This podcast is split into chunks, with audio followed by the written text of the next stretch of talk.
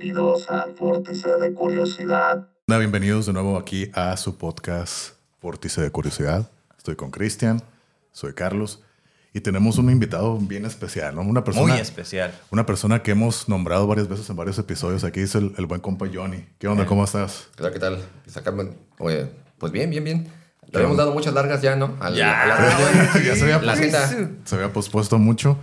Que de hecho, parte de la historia del vórtice íbamos a ser nosotros tres, ¿no? ¿Te acuerdas? Que tuvimos una plática en el Ey. 2017 para, para hacer el, eh, pues este podcast. Y pues ya al final, tres años después, pues más Cristian y yo. Me aplicaron la del Deb Mustaine. no, no es cierto, no es cierto. Sí, ¿no?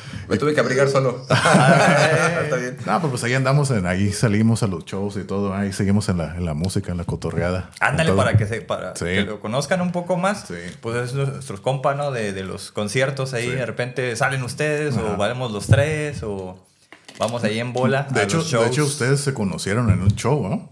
Sí, Sí, sí, sí, ¿no? sí. Ah, sí, sí, ¿Cuál de, fue el- de Mary Friedman. De Mari Friedman, ¿verdad? Sí, sí. ahí se fue donde se a conocieron. la primera vez que fuimos, ¿verdad? Sí, Bueno, el- la mía fue la segunda. Ah, Ajá, él y yo. Sí, sí, sí, sí. Sí, pero estuvo En chido. el Brick by Brick. Y ahí fue cuando conocimos a, a Eric, ¿no? El Soma también. Ah, ahí sí, andaba el Soma. Sí, es ahí, cierto, ahí nos saludos ve. Soma. Ahí, ahí nos ve Eric también. El- ahí nos, Saludo al nos- somático, Toluca, ¿no? fiel seguidor.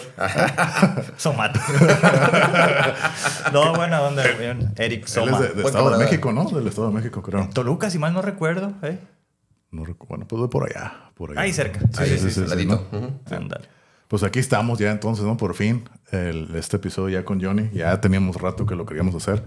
Pues la idea, la idea del, del podcast es de que tú nos hables de ti. O sea, que, más que nada tu profesión, qué es lo que haces, desde cuándo lo empezaste, fue lo que siempre quisiste hacer. ¿Qué onda? ¿Qué nos puedes contar, Johnny? Ok, perfecto. Bueno, pues yo soy este bibliotecario. Soy bibliotecario de formación. Eso. Este, estudié una licenciatura en bibliotecología y ciencias de la información en la, en la UNAM. Acá en la belicosa y no menos conflictiva Facultad de Filosofía y Letras, ¿no? Ah, ¿es en esa facultad? Ajá, no sí. manches. Sí, sí, sí, pues ahí estudió gente de la calaña de la estirpe de este, el subcomandante Marcos, entre, entre otras personas. Ah, no, es pues puro legendario Es una, es una- de es una facultad este, belicosa. Puro personaje, entonces, Sí, ¿sabes? sí, sí. No, no. ¿Y qué onda? ¿Y qué? Y, pero, ¿estudiaste eso lo que querías hacer siempre o se te dio, te fuiste acomodando así como que te apareció una visión? No, quiero ser bibliotecario, ¿qué onda? Mm, Pues bueno, creo que como muchas personas, cuando uno empieza a ver lo del tema de la carrera y todo eso, pues hay como confusión, ¿no? De lo que uno Sí, quiere estudiar sí. y todo. Recuerdo que cuando Doy iba fe. en la prepa, sí, dejando carreras, ¿no? A medias, carreras truncas y todo eso. Eh, recuerdo que empezaba a ver la guía de profesiones y así como que, pues nada, ¿no? No veía nada que me, que me llamara la atención. Inicialmente había querido estudiar este, cine, ¿no? Sí, Ah, para dirección mira. de cine. Órale. Hice este examen en el CUEC, en la UNAM, ahí donde estudió este el Cuarón, entre otros igual Ah, también. mira. Pero pues sí está complicado porque ahí entra un, entran 15 por generación, por año. Órale. Bueno, al menos el tiempo que yo hice el examen. No, pues Entonces sí era como que complicado, ¿no? este, hice examen ahí, hice examen en el Centro Nacional de las Artes, que también tenía una escuela de cine, pero también la primera fase que de este fuera también aceptaban a muy pocos. Y también no estaba tan seguro de entrar ahí porque es como tipo privada. Entonces sí me dijeron que era una carrera cara, ¿no? Entonces Ah, también eso ya. como que me desmoralizó. Entonces, como en la prepa andaba muy metido en la onda de la lectura y todo ese tema, este, leía mucho, filosofía y todo, y pues ya cuando vi que la carrera de bibliotecología estaba relacionada con libros, con bibliotecas, y así como que dije, ah, bueno, pues creo que esta es una opción. Claro. No, y, y en el en el tiempo en el que a nosotros sí nos tocaba ir a las bibliotecas, ¿no? O sea, Sí. que las tareas eran ir a las bibliotecas, no en tu computadora. O sea, creo que somos de esa generación, ¿no? Y a mí me sorprende cuando supe que, que sí habías estudiado para ser bibliotecario. Y dije, wow, no sabía que había una carrera como yo tal. tampoco. El- el- ¿Verdad? hace poquito que me venías platicando, dije, ah, cabrón, yo, yo pensé como que ah, habías estudiado otra cosa y pues te metiste de bibliotecario. Pero yo no sabía que había la carrera. Ajá. Yo creo que. Nunca la había escuchado. La gente que nos escuche, nos vea, seguramente Ajá. va a decir, ah, es el primero que, se- que estudió para hacer eso. Sí. Porque regularmente es como, pues, Ajá. alguien que por alguna razón u otra encontraban un trabajo allí, pero no, Sí. no sabía que había ese, ese trasfondo. Y luego en la UNAM, que tiene un montón de carreras, pues no sé, o sea, la oferta educativa es como muy grande, ¿no? O sea. ¿Había otras opciones para ti, además de las que comentas? Mm, bueno, en sí esa fue la elección dentro de la, de la UNAM. Ah, ya, ya iba como directo a esa, a esa parte. Pero sí, efectivamente, hasta van a decir la, la audiencia que por eso me invitaron, porque soy acá bicho raro, una especie rara. sí. no, este, sí, de hecho la pregunta frecuente con nosotros en nuestra área es, ¿a poco se estudia para eso? ¿No? Ajá. Luego nos dicen de broma, ¿y a poco se estudia para acomodar libros? Sí. Y así, no, pues sí, aunque no Ah, lo pueda qué manera tan, tan reduccionista, ¿no? Bueno. No, no, no, no.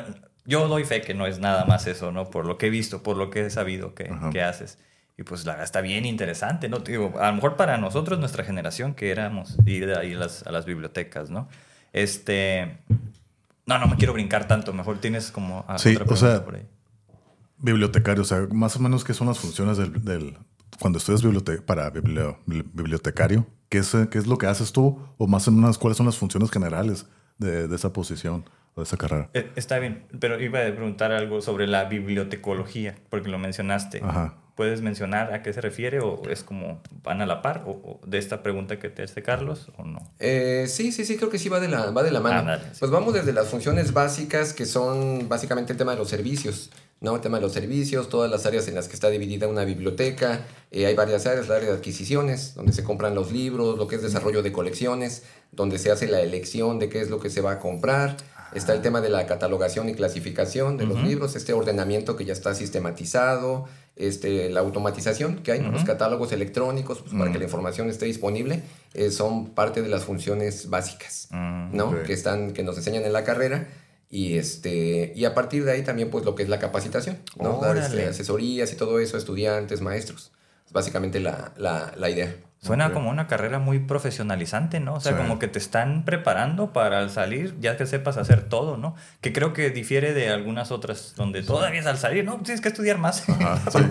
en esta se ve como que todo está muy enfocado. Oye, pero al salir de la, de la carrera, eh, ¿fue fácil encontrar trabajo al respecto? Porque pues como no, no siento que sea algo común, a lo mejor hay mucha demanda y, y no sé, o sea, ¿se te dificultó o qué onda? Mm, Bueno, el tema con la ya al, mo- al momento de incorporarnos al mercado laboral es que es muy fácil incorporarse, es muy fácil encontrar trabajo. Mm, el tema es que es una carrera eh, a la cual se le da poca importancia, o se le da poca importancia, sí, poca importancia en las instituciones, entonces por Ah, ende ok. es mal pagada en un principio. Mm. ¿no? Cuando uno egresa, básicamente no te quieren dar un sueldo, no te quieren pagar con, con propinas.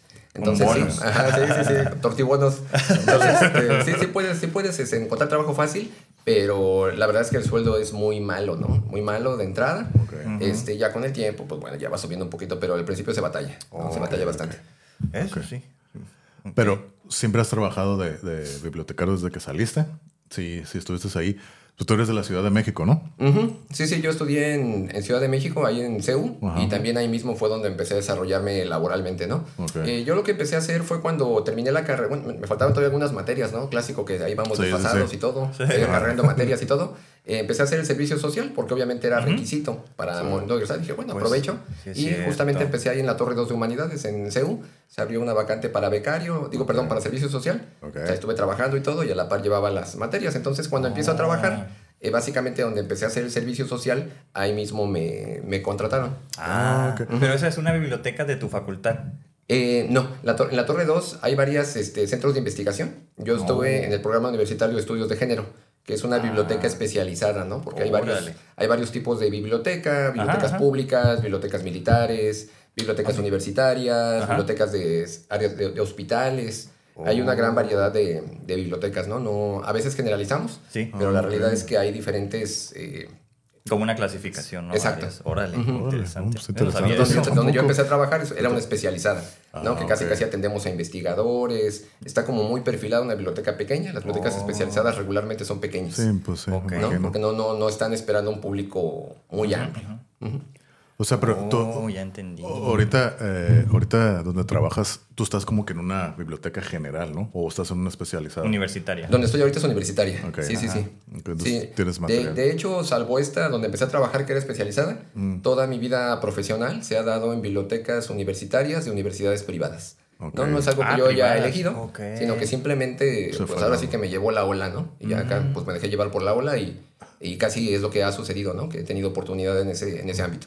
Ok. Oh, ¿Puedes decirnos dónde andas, dónde has estado trabajando? Así como que, ¿por dónde? Es que a mí se me hace interesante por dónde te ha llevado como la vida Ujú. así profesional. Ok, sí, al momento que salgo, cuando estuve en la UNAM, en, en el programa universitario de estudios de género, este, ahí me titulo ya con el título en mano, ya este, accedí a una coordinación en la Universidad del Claustro de Sor Juana. Órale. ¿no? ya, que también está como enfocada en humanidades, ahí por el, en Izazaga, por el centro, centro histórico Centro de Ciudad de México. Ahí, estuve eh, un tiempo, después me cambio y estuve en la Universidad Latinoamericana y por la colonia del Valle. Ok. ¿no? También biblioteca universitaria y todo eso. Estuve también ahí algunos años y a partir de ahí es que vengo para acá, para, para Tijuana, a trabajar justamente en CETIS. Órale. ¿no? En la CETIS Universidad.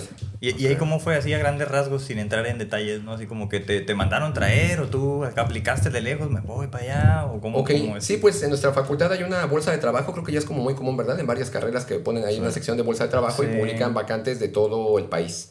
Ok. Entonces ahí yo vi la vacante de, de CETIS, empecé a ver las funciones y todo eso. Y, y sí, sí, así como que me resultaba atractiva la idea.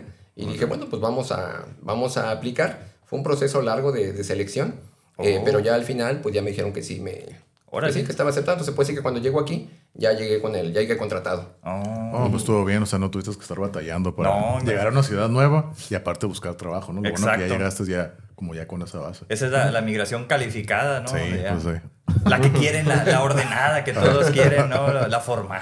Esa es la migración que... Pues la, sí. la bien vista. Pues porque no, no se ve, es invisible, ¿no? O sea, llegas y ya estás tú como bien puesto y bien listo. Órale, ¿no? Pues qué suave. Y, por ejemplo, ¿cuánto tiempo llevas ya ahí en el... Eh, Cetis? ocho años. Ay, ocho Ya es un ratote. Pensé No, que pues llevabas menos. O sea, es más o menos lo que llevas aquí en la ciudad. Eh, sí, sí, sí. Básicamente desde que llegué me incorporo al trabajo y ya, este, ya cumplo ocho años ahora en octubre. No, ya, ya te dieron un anillo de algo ahí de, ocho años. Ya me digo, van, a dar- porque, me van a dar mi número de inventario. No, porque es como se las gasta en cada empresa que cada Ajá. cinco años te dan algo. A los 10, ocho. ¿no? Va a ser a los 10, Este, yo sí, creo. de hecho es cada, cada cinco años, cada cinco, cada diez, todo Eh. eso, y pues va subiendo ahora sí que. Mientras como más- pinche Larry Bird, acá Michael Jordan, ¿no? Acá- Sí, acá como el Thanos, acá ya con, tu guante acá de, Los de poder. guantes. Ajá. Ey, órale, está bien. ¿Y qué onda? ¿Cómo está ahí la cosa ahí en, el, en tu trabajo ahorita? Eh, De todo lo que has dicho, o sea, ¿es, es como muy variado tu trabajo o ya está como muy, muy enfocado por, no sé, tus compañeras o compañeros que tienes? Pues ahorita estoy cumpliendo una función que se llama referencia. El área de referencia lo que hace es este apoyo especializado, tanto para docentes como estudiantes, para que aprendan a utilizar nuestra biblioteca digital, Mm. recursos digitales, todo lo que es eh, la redacción académica, estilos bibliográficos, ¿no? El tema de APA y todo eso. Entonces yo diseño cursos. Cursos. Ajá, justamente para estudiantes y para, para docentes. Ah, no, pues qué suave. Ok. Bien, muy necesario, ¿no? Ya cuando empiezas a escribir este, para los papers o los documentos, artículos científicos, ¿no? Se, utiliza mucho el, el APA acá, en, en- tanto en México como en otros lados, ¿no? Pero sí mucho el, el APA. Y pues he visto que también este, en otros lugares ofrecen como otros tipos de, de referenciación, pero el APA es el más común, ¿no? Ujú, Sí, es el que se ha popularizado más. Sí. De hecho, el área de, de bibliotecario de referencia es un área clave que debería tener toda biblioteca, pero por cuestiones presupuestales muchas bibliotecas no lo tienen, ¿no? Ah, Y mira. Porque ya se considera dentro de nuestra, el- nuestra realidad en México, pues se considera como un, básicamente como un lujo, ¿no? Tener un bibliotecario extra. Pero Mm. la realidad es que en bibliotecas universitarias, cada biblioteca universitaria debería tener al menos uno, eh, porque básicamente apoyamos a los estudiantes. Aquí en México es un poco la cultura de que los estudiantes pues se las arreglan como Ey, puedan. Y aprende a aprender solo, sacar tutoriales en YouTube y todo. Cuéntale uno curso de cursera o algo así. Sí, sí, sí. Sí, pues así, así como calabrava, ¿no? Pero Sí. la idea es que haya una figura que, que les apoye además de... De guía, ¿no? De apoyo. Oh, entonces Sí. suena bien que, Sí. que esa universidad sí tenga pues ese aspecto, ¿no? Esa área. Oye, y, y, por ejemplo, ahorita con todo el avance que hay tecnológico y el, me imagino, ¿no? Que hay un declive del uso de los libros, ¿ha afectado de alguna manera tu trabajo?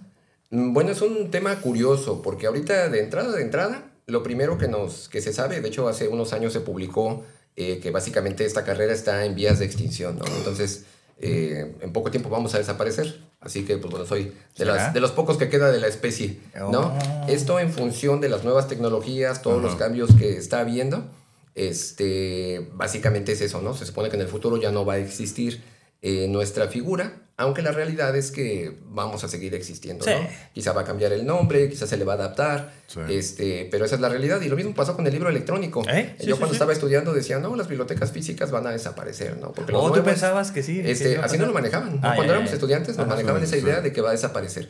La realidad es que ni ha desaparecido, Ajá. ni va a desaparecer porque el libro físico, el libro impreso, pues Sigue es el mejor, Ahí está. el mejor invento, ¿no? Sí, la mejor claro. tecnología que hemos desarrollado como civilización. Sí. Así que lejos de desaparecer dista mucho, ¿no? Sí.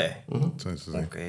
Órale. Doy fe. doy fe, doy fe que Yo sí. tengo varios Porque lo platicamos, ¿no? En algún Sí. momento sobre la- que nos gustaba leer en físico y no en esto del Kindle, o no, no sé cómo se llaman los diferentes.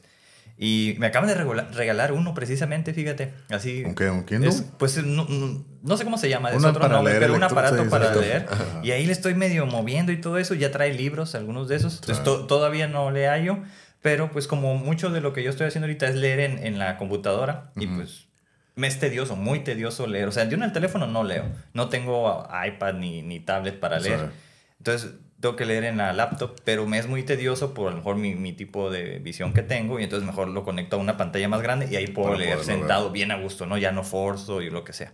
Pero en ese, ese, ay, pues bueno, las letras tan grandes es como te ponen un párrafo y eh, oh, bueno, ok. No está sonando tan, tan mal como pensé. O sea, la experiencia ahorita Ujú. ha sido buena, pero no hay ni un libro que, que me llame la atención de momento, ¿no? Ok. Entonces, ahí como que... Oye, y por ejemplo, esos. por ejemplo eh, pues, esos sucesos que hubo hace tres años a nivel mundial, ¿se había afectado tu, tu labor o, o tú sigues acá trabajando de alguna manera? Eh, no, al menos en lo que estuvimos nosotros, sí seguimos Ajá. trabajando en línea, hubo capacitaciones masivas cuando se declara la pandemia a nivel mundial, Sí. pues ahora sí que capacitación masiva y estuvimos apoyando este... Oh, sí. ¿verdad? Para que sepan hacer los cursos, o sea, los profesores Ajá. Como transitaran a hacer contenido en las plataformas y todo eso. ¿ah? Sí, sí, cierto, sí. A mí también me tocó Sí, sí, es algo que nos benefició, de entre todo lo malo, es algo que benefició porque básicamente nos dieron así como un up- upgrade de 10 años, ¿no? Que sí estábamos Ah. así como eh, un poquito atrasados, ¿no? En el uso de tecnologías y todo, así que pues ahí era a Sí, fuerza. Es que ¿no? todos nos fuerza. que alinear, a- ¿no? a adaptar, ¿no? A Sí, sí, lo- sí. En línea. Es cierto. Sí, sí. no nos adaptamos. Ajá. No, sí, pues mucha yo- gente batalló, ¿no? O sea, es lo que yo escuché también. Sí, claro, claro. Como que yo siempre cuento el caso de una conocida que era profesora por 30 años y le tocó esta situación de estar en línea, pero eran con niños de primaria, creo.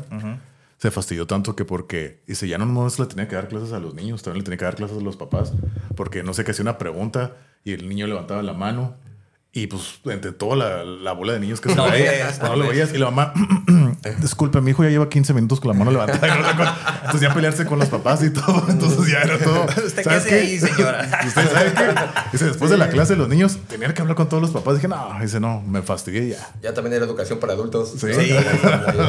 No, y sí de fue, dos bien, por uno. sí fue bien tedioso. O sea, mi Sí, niña estaba en el kinder, una clase de esas en kinder. Ajá. Y luego, pues ya querían que hicieran cosas casi, casi como de escribir. Y eso era como, no, sabes que esto es muy tedioso. Es como, no, no, no me pareció a mí como, pues circunstancialmente, pues sí, ¿no? Pues sí, es lo que hay. Pero, ajá, pero no era como nada lejos de, de lo óptimo, creo.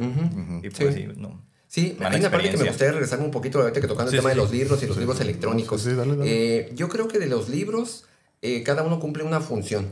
Por ejemplo, el libro impreso, el libro físico, pues tiene una razón ahí como de como fetichista, ¿no? Del aroma, Ah, la cierto. textura, Exacto, ¿no? ¿no? El peso, eh, toda esa parte como que cumple una función eh, de fetiche que creo que muchos este, la, la, la seguimos Nunca, teniendo, nunca ¿no? lo había No, no, yo tampoco lo había visto. a la lectura. Exactamente. Sí, sí, sí, tiene una parte, una parte sensual, lo que es el libro impreso. Sí. Pero yo también tengo un Kindle y ese lo ocupo más que nada cuando, cuando viajo, cuando salgo. Ah, ¿no? Porque es muy cómodo traer ahí dos, tres libros, es estar ahí sentado y todo y lo puedes manipular muy Mm, bien. ok. Cuando salgo, yo cuando estoy en casa, leo siempre impreso. Ajá. Solamente cuando salgo leo el, el- el lector, el Kindle.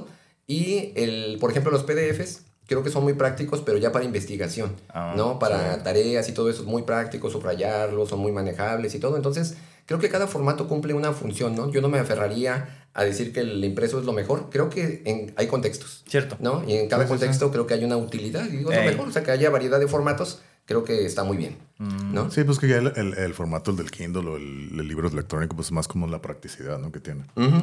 O sea, Sí. más pequeño y todo lo puedes guardar, Eh. o incluso en el celular, ¿no? O sea, celulares tal vez son más pequeños, pero pues ahí tienes libros, puedes tener Eh. libros. O, Sí. Sí, entonces, pues sí, tienes razón.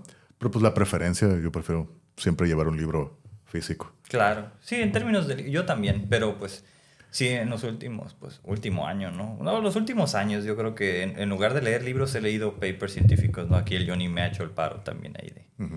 de conseguirme unos. Y han sido de mucha utilidad y pues eso se leen en la computadora. o sea, Ujú. ¿no? Incluso, ah, es como no sé si este Kindle lo maneje, todavía no lo sé usar. Pero es, es como en la computadora, ya ves que hay como cinco colores para subrayar. Sí. Ya está, yo ya tengo como mi metodología de cuándo utilizar uno, cuándo otro y cuándo ok. otro. Así. Sí, pues es como... Porque de otra forma es como si tienes tus cinco plumones en físico y lo estás rayando todo, Sí, sí, y todo eso. Entonces, no- yo nunca hice eso, así como con mis impresiones. Más bien lo leí así, en, como dices, de manera digital. Pero pues te tienes que adaptar cada quien, Sí, ¿no? claro. Tiene- Sus, El- sus maneras y sus Sí. metodologías, ¿no? Ujú. Y el color que tú le das a cada uno, pues tú ya sabrás para qué Es tu clave, sí, sí, sí. Sí, sí porque me Acá. preguntan, ¿y ese para qué es así? Yo, ah, es mi clave. Tú déjame, yo sé lo que Sí. hago. Sí, sí, sí, sí. Pero si es fácil, por ejemplo, Sí. las citas textuales las subrayo de un color. Y esas citas, yo sé que si yo voy a ese documento y lo abro, el color, no voy a decir cuál, pero ese, ah, este, es como puedo copiar y pegarlo y eso es una cita que pum, pum, ya, bien Pues fácil. sí. Como- No, pues sí, sí. Oye, y aparte de bibliotecario, también das clases, ¿no? Eh, sí, sí, sí, también ahorita estoy, este, soy profesor asociado al Colegio de Ciencias Sociales y Humanidades. Ya también tiene un rato que estoy dando clases a nivel profesional. Órale. ¿No? Sí, porque aparte de la licenciatura tengo una, una maestría Eso. también en, en, eh, gestión de recursos informativos. Entonces, eh, ya con el nivel maestría, pues ya le puedo dar clases a los de, a los de profesional. Y como hay varias materias que están relacionadas con investigación y redacción académica, pues sí Ah. tenemos como el perfil. ¿no? Es la parte también interesante que sí nos consideraron el perfil para poder dar, este, dar clases. Y, llevas al mismo tiempo de siendo profesor que, bueno, maestro, que lo que ibas trabajando de bibliotecario, o es poquito menos el tiempo. Eh, básicamente de que entré a trabajar, eh, básicamente al próximo año, al siguiente año, ya empecé a, a dar clases. Entonces, como siete años llevas más o menos. Ajá, sí, básicamente de docencia. Órale. Está Ya son, interesante. ya son muchas generaciones, ¿no? Sí. Semestre tras semestre tras semestre. Sí, sí, sí, sí, sí. Ahora sí que los, los veo pasar, ¿no? Y acá, ¿Eh? o sea, acá me, me lleno de orgullo cuando se van. Claro, sí. Que No, pase, tienen, ¿no? tienen que volar, tienen que volar. Tienen que Sí. dejar el nido. Órale. Entonces las clases como de redacción, lo de las eh, teorías de los... ¿Cómo era de la información? Bueno, no son las TICs, era diferente, ¿no? ¿La maestría en qué era? Como Es en gestión de servicios informativos. Ajá, ahí como, eh, ¿qué aplica? ¿Qué servicios es? Como lo, lo- lo que oferta la, la biblioteca, en este caso de la universidad, u otras universidades, como que hay, hay algo más que no necesariamente tienes que ser estudiante de cierta universidad. Mm, Pues en ese caso se concentra más en recursos electrónicos. ¿no? Ya recursos digitales es como un complemento. En la licenciatura nos concentramos más en lo impreso, al menos mi generación, que este, ya es un poquito anterior. Nos concentramos mucho en lo físico. Ah, Pero ya, con esta maestría ya es básicamente todo lo que es el apoyo y eh, digital y también la utilización de herramientas, ¿no? De herramientas web 2.0 para que haya más interacción. Pues todo lo que vincula este, páginas web, este, igual videotutoriales, ¿no? Es una parte también ya básica para nosotros de decir, no, pues tienes que hacerte tutoriales para, para biblioteca, de los recursos y de todo. Entonces hacemos un poquito, un poquito de todo, ¿no? Entonces está Ah. enfocado un poquito para allá. Ok. Ok. Entonces, tú no batallas con la- todos esos métodos digitales porque pues tú eres acá hábil, ¿no? En la tecnología. Eh, Todo un pues, hacker. Un hacker académico, ¿no? ya Sí, tienes pues, tu no. avatar, el que da clases en la red, ¿no? Sí, pues no, no tanto al grado como de hacker, pero sí, sí, sí, me siento entusiasmado por la, por la tecnología. Hubo un tiempo que sí desarrollé una, bueno, todavía era estudiante, que traía una onda así medio antitecnologista, ¿no? Ah. En aquel tiempo estaba de moda el este Ted Kaczynski, ¿no? El Yuna Bomber. Y yo recuerdo que leí su manifiesto y todo eso, y como él era así, traía esa filosofía antitecnologista, pues como Sí. que por un momento estuve así como que llevándome La- la por la... adoptaste, ¿no? La sí, la adopté por un tiempo, entonces por mucho tiempo me mantuve al margen de las, de las tecnologías, pero pues bueno, ya luego me di cuenta que era un error. El mundo va para Ajá, allá. exacto. Entonces ya fue cuando me empecé a, a meter de lleno y trato de estar actualizado. Claro. Pues eso es bueno. Entonces tú no batallaste en la, en, la- en esa transición en la pandemia, ¿no? De todo lo digital, tú así como que... No, como él fue el que le pidieron. así ¿Cómo que- le hacemos? Ah, te- a tú fuiste el que estuviste apoyando ahí a todos, ¿no? Sí, casi desde que empecé a, a dar clases, eh, arropé un par de filosofías.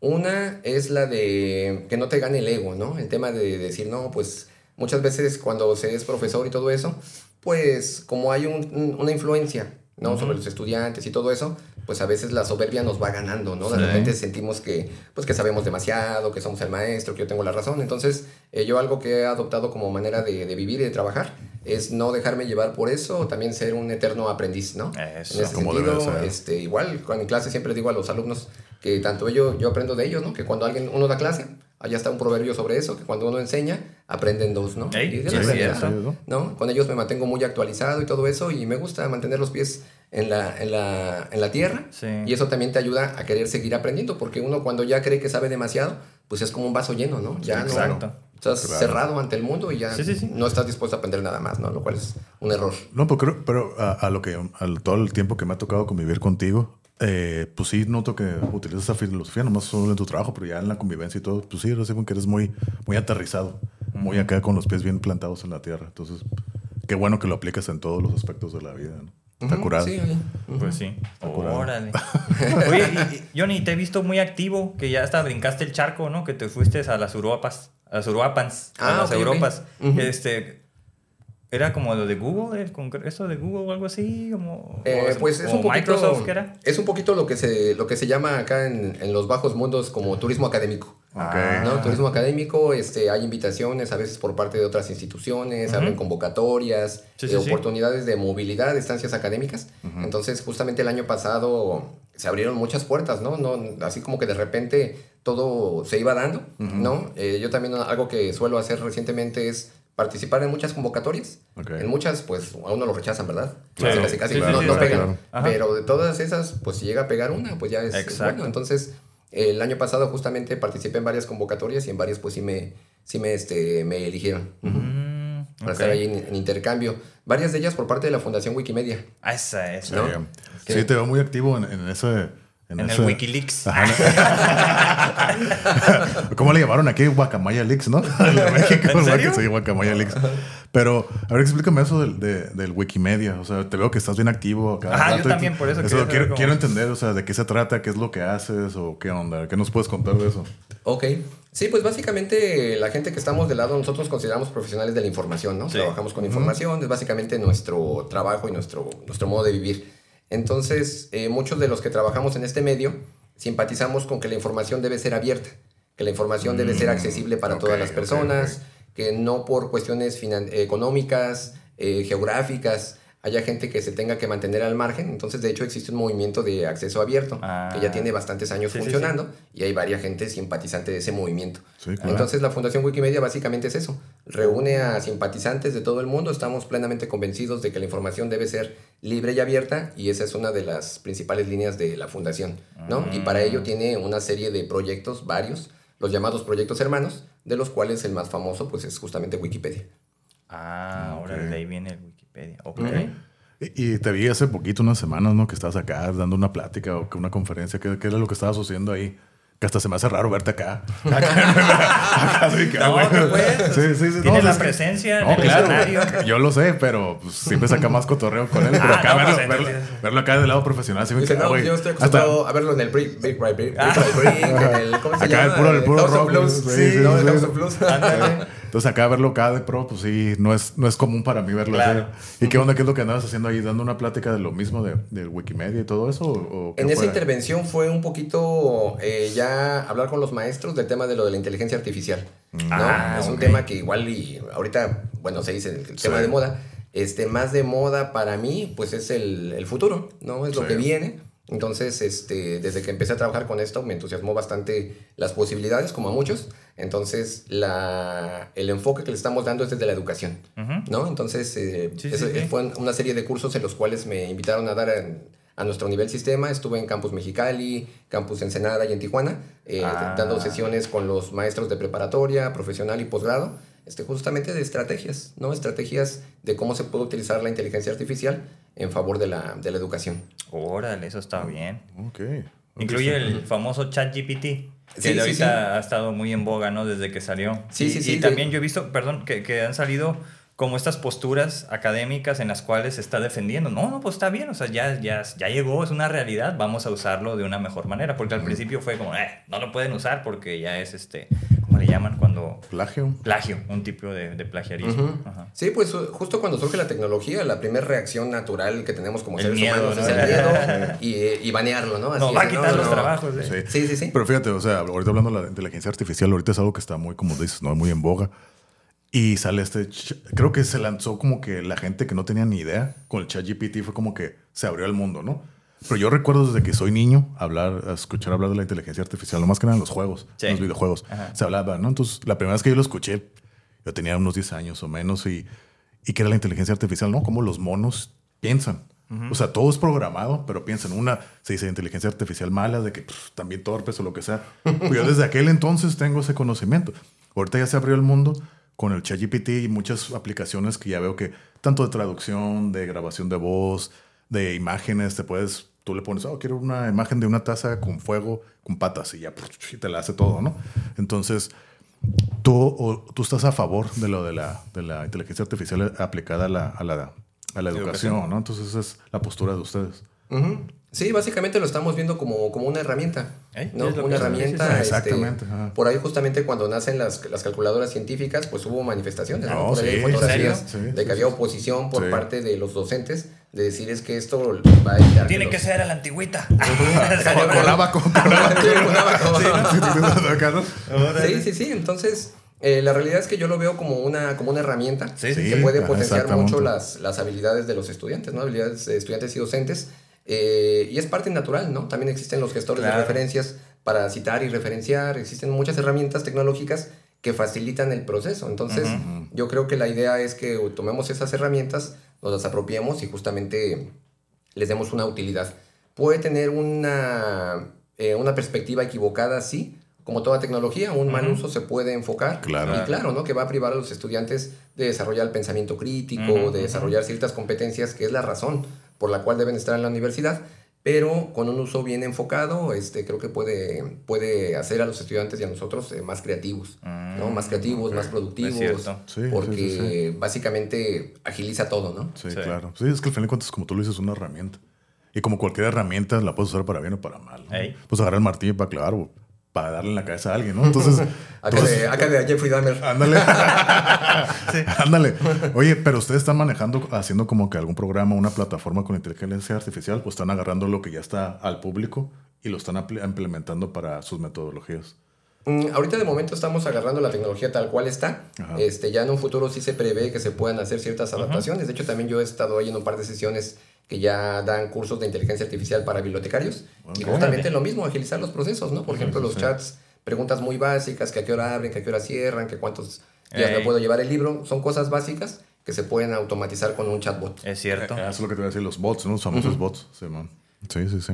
Bueno, pues, Interesante. Yo he esta- he estado, aprendí en este último año sobre esos chatbots, bots, que, o bots, ¿no? Por, Bots. darle la caja también, pero el bots como el robotcito, les hace investigación con ellos, con las respuestas que, Sí. que adquieren, de chatear con la gente, con los Es usuarios. como una especie Órale. de, de- ¿cómo se llama? De survey, ¿no? De, ¿Cómo se dice? Sí, De- sí, sí, exactamente. Encuesta, encuesta. Es ¿no? más, incluso, ya ves que pues yo ando en el, en el campo este de las adicciones, ¿no? Tratamiento, prevención y todo eso. Entonces, ha habido tratamientos donde se han utilizado así un chatbox, pero haz de cuenta que pues, te ofrecen un tratamiento y tú entras a un lugar y pues piensas que te va a tratar un doctor y no, es una computadora, vas a chatear con la computadora y pas, pas, pas, y te lo ponen en algunos como más manual, o sea, es como touch, ¿no? Nomás tocas, pas, pas, pas, para que no tengas que escribir nada, nomás seleccionas la respuesta.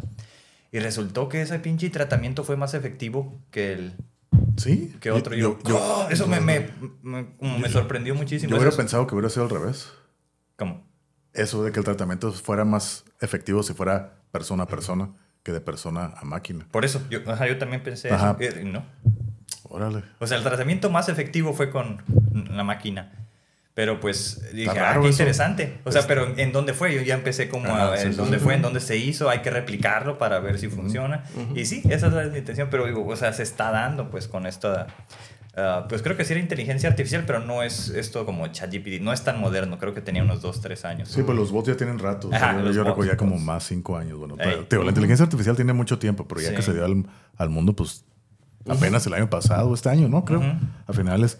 Pero los bots sí ya, por ejemplo, en, no sé, en el, no sé, que en, en las encuestas o preguntas que tienes en alguna página, en celulares y todo, son bots. exacto. Es Sí, lo que el, el uso más común que se tiene, ¿no? Sí, ya Sí. se podrían este, configurar. De hecho, lo que mencionas, Carlos, acerca de que llegó así como por sorpresa, pues sí, porque de hecho, al menos yo, todos estábamos como con la idea del metaverso, ¿no? Así como que decíamos, bueno, ¿cuál es el futuro? Ah, ¿No? sí ¿Qué, es qué es lo que viene? cierto. Y básicamente aquí Zuckerberg trató así como que de Acaparar acaparar los reflectores ahí. y decir, lo que viene es el metaverso, el futuro es el metaverso, Sí. y como que todos pensábamos que la línea iba para allá, aunque es una tecnología que en cierta manera nos era distante, pues por la gran cantidad de cosas que involucra, ¿no? En cuanto a equipo, en cuanto a tecnología, inversión, Sí. en, en resumen, dinero. Sí, ¿no? Entonces, claro. para muchos era así como algo lejano, aunque se decía que era el futuro. Pero llega este OpenAI, la empresa que desarrolla GPT, pues básicamente tlaqueó al mundo, tomaron al mundo por sorpresa y de repente, pues aventaron así como que la bomba incendiaria, ¿no? Ey, Y aparte repente, que es pues, más sencillo utilizar, es gratis. Sí. Exacto. entonces, o sea, no tienes que ponerte las gafas que te cuestan que 500, 600 dólares y todo. Los Ah, guantes, es verdad. los trajes. Cuatro mil dólares, ¿no? La, la de esta del Mac.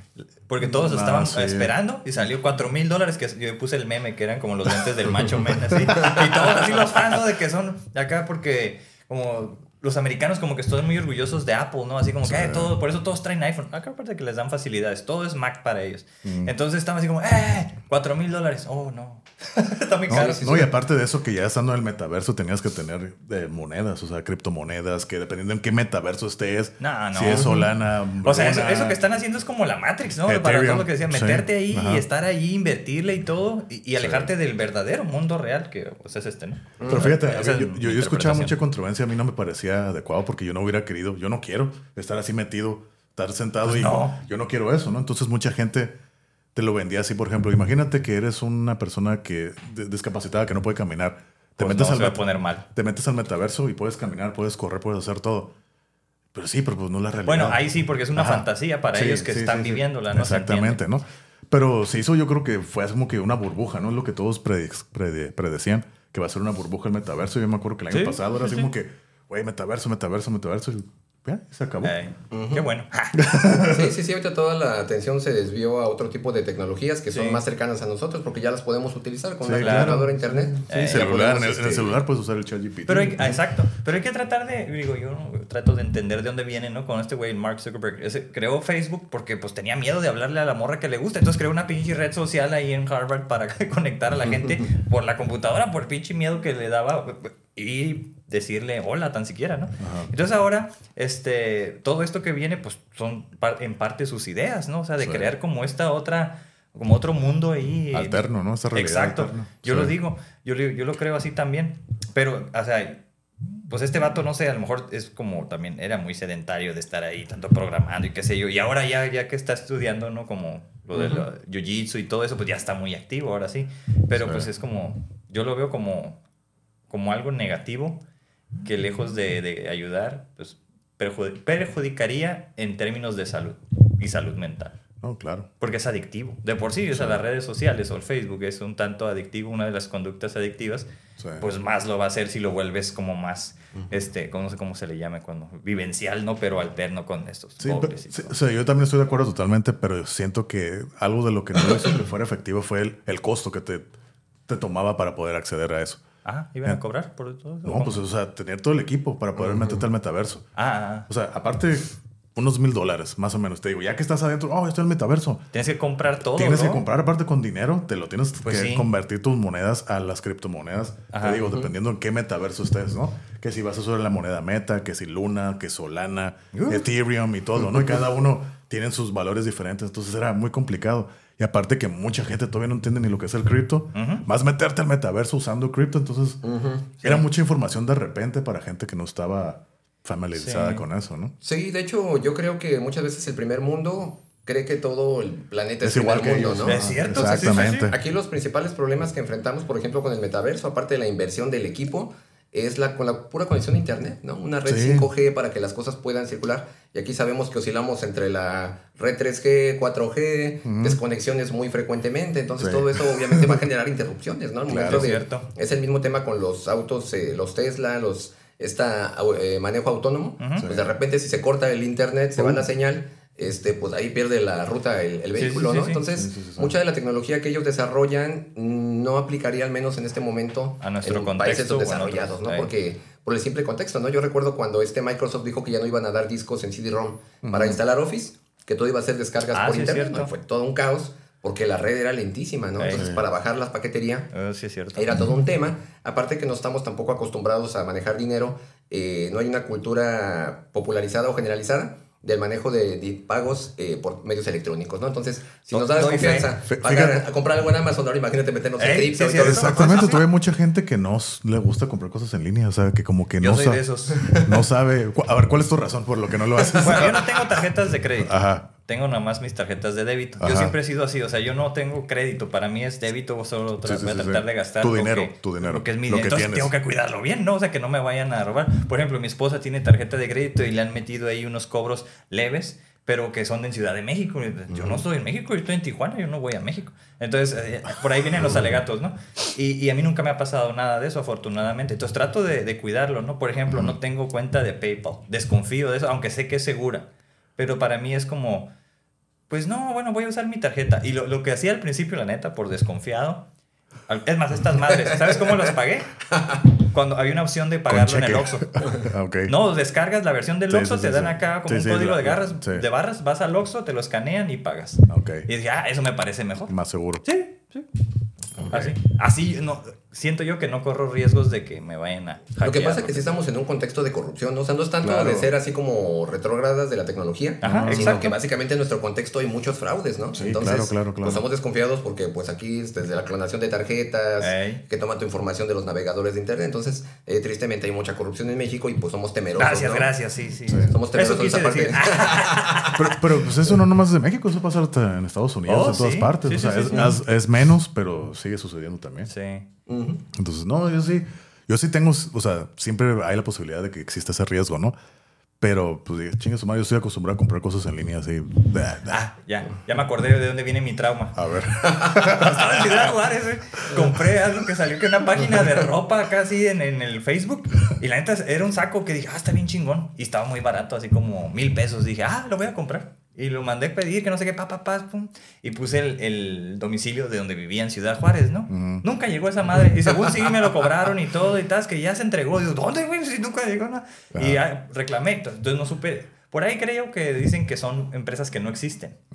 Y pues es- esa es la función, ¿no? Como que Sí, te- pues, te ponen un atractivo ahí de muchas cosas ahorita que de suplementos para ponerte bien mamello, de ejercicios, un montón de cosas que no te Sí, llegan, ¿no? cualquier y cosa, te ajá. quitan el dinero.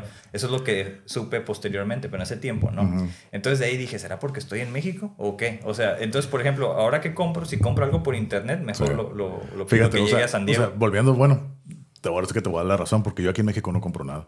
Mm. No sé, yo también tengo la desconfianza. Yo en Estados Unidos pues siento que hay más seguridad. Sí. Aparte, pues que yo tengo tarjetas allá. Ey. Entonces a mí me cuesta más, se me hace más fácil comprar en Amazon, que es Pues lo que sí, yo nomás sí, sí, compro.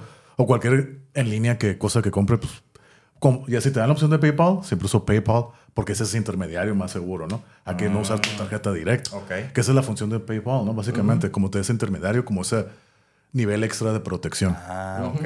Entonces lo hago. Por aquí que en México, que Mercado Libre y todo eso, la neta, todos me dicen que es muy bueno, pero yo no confío. Yo no hago nada. Aquí, al menos que sea la única opción que sea que nomás aquí en México, que afortunadamente ya llevo que como desde el 2010 comprándose en línea y pues no he tenido que recurrir aquí a... Ya. Así. No, pero hay de que sí te llegan los productos, ¿no? O Sí, sea, sí, sí, sí, Sí, sí. porque aquí la pregunta sería si tal vez sí te lo mandaron, pero pues en el envío se lo... Se lo se, Ajá, se- Yo reclamé, ca- toda- hablé, o y caminos todo, de envío. hablé y todo. O te ¿qué lo dejaron fue? en otra parte. Que sí, que sí lo mandaron y que no Ajá. sé qué. Yo dije, pues, Ajá. ¿dónde? Pero dije, o sea, ¿por qué nadie le firmó con mi nombre? O sea, pues se supone que no. acá. No, pues sí, que no. porque yo recuerdo hace un tiempo, pedí un disco, estaba buscando un, un- un soundtrack de una película japonesa. Ok. No estaba en ningún lado más que en Japón. Me metí a Amazon Japón, ahí estaba el disco, ¿no? De hecho lo vendían de segunda mano y ya lo vi todo, hice la, la cambio de divisa y dije, no, pues está a buen precio y lo Los pedí. yenes. ¿no? Lo pedí desde Amazon Japón. Eh, pasó un mes y, y nada, ¿no? Entonces ya le escribí al este cuate, oye, ¿sabes qué? No, te pedí el disco, no ha llegado Un y todo eso. Pasaron... Viene en barco, qué Pasaron chingados. casi dos meses y de repente, el- de repente el disco llegó. Ey. ¿no? Entonces, ya cuando estuve viendo el tema de lo del envío, resulta que de Japón a Estados Unidos el disco tardó una semana en llegar. Mm. Luego llegó a México, me imagino que lo han de haber mandado a Ciudad de México, Oh. lo mandaron a dar Ah, un tour sí, por sí, todo sí. el país, ahí por ahí lo traspapelaron. dejó y por todo. todos los estados, ¿no? Sí, de repente se lo encontraron y dijeron, ah, pues mira, hay que mandar esto ahí. Entonces tardó una infinidad de tiempo, pero eso fue el Correos de México, ¿no? Claro. que era lo que lo Oh, manejaba aquí, donde hicieron toda esa burocracia de la, de la entrega, ¿no? De hecho, cuando le mandé un mensaje a ese cuate, me dice, yo te lo mandé y si hay un problema seguramente es en tu país. Así tal cual me lo dijo, ¿no? Sí. Pues quién sabe, Pues sí. ya, no, le- ya no le seguí, pero fue como la única ocasión y dije, oh, bueno, entonces puede ser que no exista esta madre y ya me transearon. Ya ni modo, pero bueno, aprendí la lección. Pues sí. Por eso digo, ya aparte, cuando es al otro lado, en Estados Unidos, lo, lo mando a la casa de mi suegra y llega. Yo pido pocas cosas. Mi esposa compra más. Todo llega, todo. Sí, sí, más sí. seguro. Es más seguro, ¿no? Y más confiable, ¿no? La neta, sí. Y aparte porque allá pues está Y el, más rápido. el servicio al cliente y demás, ¿no? Y algo que fallen ellos, uy, les puedes demandar. Y todo es un montón, son procesos diferentes, ¿no? En el caso de que ellos fallen. Mm. Entonces- sí, aparte también hay muchas cosas, por ejemplo, en Amazon de Estados Unidos que no llegan a una de dos. Exactamente. O no llegan a México porque no hay envío internacional, o la otra es que sube un- mucho por el tema de los impuestos Es y todo eso, ya es se, cierto. se vuelve exorbitante. Como fíjate, Sí. tengo- una, una experiencia que el año pasado precisamente un amigo eh, que vive en, en Oaxaca, él creo que quería comprar un tornamesa así para de DJ y todas esas madres, ¿no? Y me dice, oye, güey, ¿lo puedes checar a ver cuánto sale ahí en Amazon, Ama- en Amazon Estados Unidos? Porque acá en, en Amazon México sí está, pero está muy caro. Ya lo revisé. Y creo que acá en Estados Unidos, así, los dos nuevos, en Estados Unidos salía como la mitad del precio. Ay, güey. Y valía dos mil, dos mil y tantos dólares. Ajá. Y estaba a la mitad de precio. Y ya me dice, oye, güey, ¿me puedes hacer el paro de comprarlo y cruzarlo para acá? Le dije, dice, yo te doy todo. O sea, yo te doy mi tarjeta, todo, me dio sus datos. Lo compré con su tarjeta y todo, y ya lo traje para acá. Entonces, ya estando aquí en Tijuana, para mandarlo para Oaxaca, dice, oye, pues hay que investigar lo de la paquetería para mandarlo, ¿no? Ya veo. La importación. La paquetería estaba carísima, así carísima, que eran como 20 mil pesos o no Ay, sé cuánto. Y aparte porque era algo así como el tamaño de la mesa, así como que tres cuartos de la Ah, mesa. sí, sí, sí. Estaba muy grande. Y aparte era final de año, entonces creo que es temporada alta y todo, ¿no? Entonces le digo, ¿sabes qué? Sale en esto. Dice, ¿sabes qué? Me va a salir más barato irme en avión, ir a recogerlo y yo me lo traigo. Pues como quieras. Pues sí. Y sí, se vino en avión, vino por él y se lo llevó. Y pues así ya no tuvo problemas. O sea, le salió mucho más barato comprar el boleto de avión, venir para acá y Órale. regresarse. Dije, no, pues como tú quieras, es tu feria. Pues sí. Pues él, él pagó todo, él me da sus datos y ya lo, yo, lo, Ujú. yo lo pagaba. Pero sí te digo, o sea, sí, es- sí es complicado y muy caro, aparte, ¿no? Sí. Sí, pues parte de la ventaja fronteriza, sí, haciendo compras ahí. Ándale. Sí, Sí, sí, sí, yo, yo la otra vez iba a enviar algo, no me acuerdo qué fue, y pedían que tenía que venir el sello de importación. Y dije, Mm. ay, güey, o sea, pues no, no lo importé porque yo lo crucé, ¿no? o sea, Sí, sí, sí. yo lo compré, o sea, ¿para qué? Sí. Tú sabes cómo funciona aquí en la frontera. Y, y no, ya no me acuerdo qué fue, ya no, no se envió. Así es. Por ese, pero por ese detalle, pero no es necesario, es nomás como a veces te lo piden. Por si llega en algún lugar y lo abren, y ahí, ¿dónde está su sello acá? Como que en el, en el aeropuerto de México. Ah, por ahí va la cosa. Órale. Ya nos salimos. Bueno, no salimos, nos fuimos de- del Pues tema. estábamos hablando de Nos- por nos qué. dimos la hora, así nos es. la hora. Aquí estamos acá. Yo ya quiero hablar de música, no sé. No, es pues, que sí, es- que- es que- pues sí, igual no sé, pues si quieres agregar algo más o, o ya pasamos a la sección final. de No, la- se me hace bien interesante. O sea, la, la verdad, pues yo- es que ahorita que ando de estudiambre también, pues a- hay muchos recursos. O sea, yo estoy pues en la Universidad de San Diego, ¿no? Y me... Nos hicieron llegar algún tipo de, de servicios, pero no viene los que comentas. Sí hay unos como de, ah, ¿cómo le llaman? Es un taller, hay talleres de escritura y todo esto, y otros donde te revisan y todo. Hay como muchos servicios también, qué cosas puedes bajar y qué no, o sea, los papers y todo eso. Pero hay otros que, más, ah, como más encaminado así como a, a lo que estoy haciendo, no, no hay tanto de eso. Me que no, me faltan. Ahorita que estabas diciendo sentí como que, que hay muchas cosas que a lo mejor me pueden servir.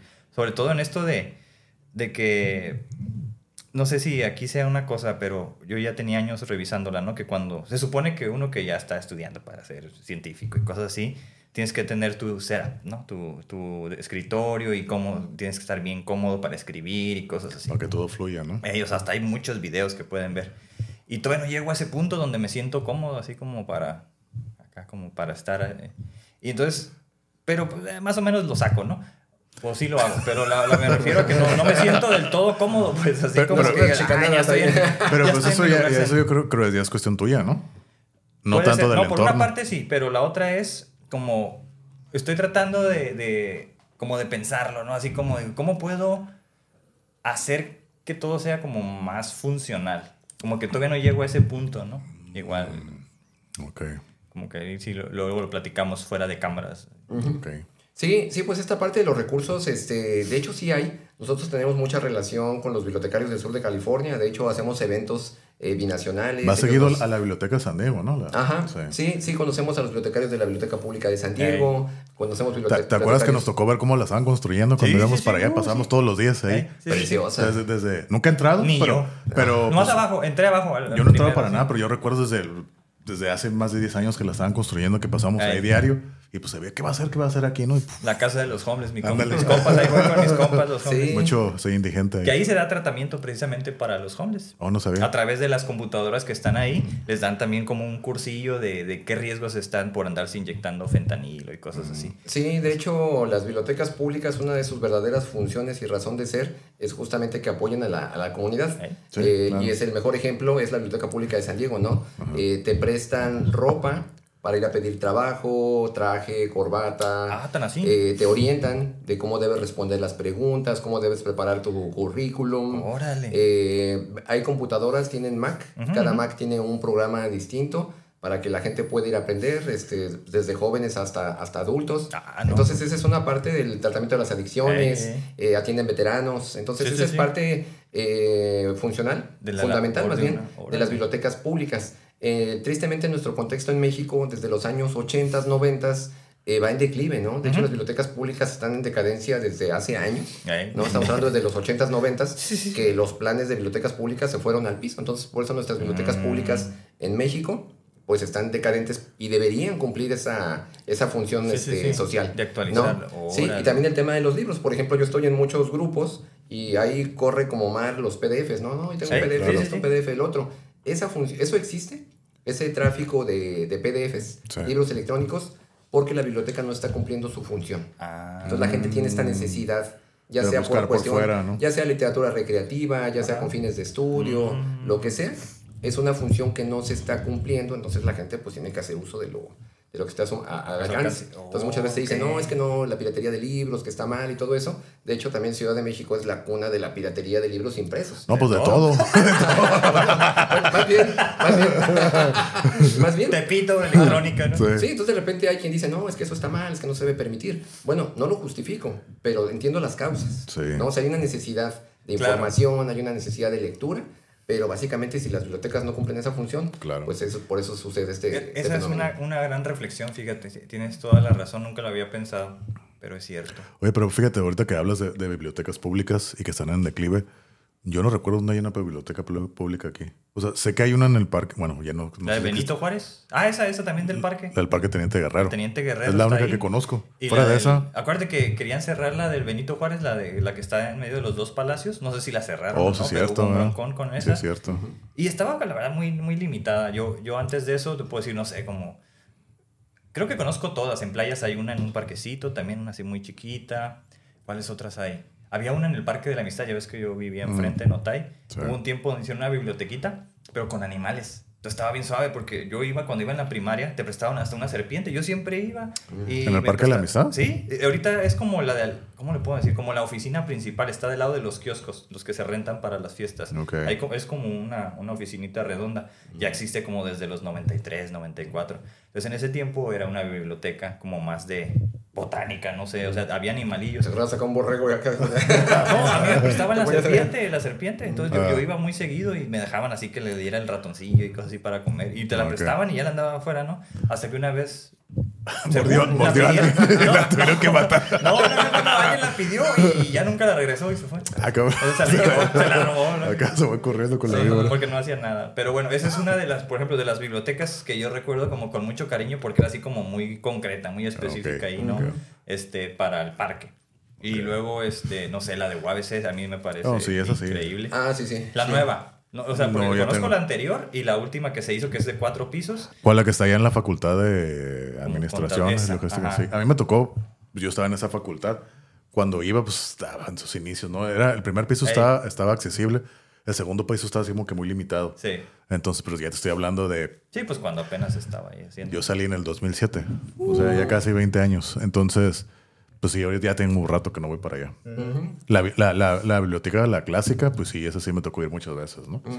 Sí, estaba. Sí, de hecho también otro punto de nuestro contexto aquí como en México es que la biblioteca, por ejemplo, cuando uno va a la primaria, es un centro de reclusión, ¿no? Es un centro de castigo. Eso también hace que haya una aversión de los estudiantes hacia las bibliotecas, porque en muchas, al menos en serio? Ciudad de México, eh, en las primarias, cuando alguien se porta mal, a la biblioteca. Oh, a la biblioteca castigado. ok. Y ahí te tenían encerrado. Aquí es la dirección. Entonces, ajá, sí, era muy común allá. Entonces, obviamente, hay una versión de los estudiantes que cuando re- relacionan biblioteca con castigo, con que hiciste algo más, y si le sumamos a que luego tienen puros directorios telefónicos y Mm. puros libros eh, totalmente obsoletos, Sí, sí, sí. pues claro que lo ven como un lugar aburrido, un lugar que es un Claro. lugar eh, donde uno debería avergonzarse de, de estar. Entonces es difícil a veces cambiarles este. Sí, hay un estigma, ¿no? Es un estigma negativo lo que se Exacto. tiene. Eso, y ahorita ya estamos en un grado todavía más decadente en el cual ya muchas primarias, secundarias, pues ni siquiera tienen Ya ni biblioteca. la tienen. ey, ¿no? sí, ya ni sí, siquiera tienen biblioteca, ¿no? No la conocen. Cierto.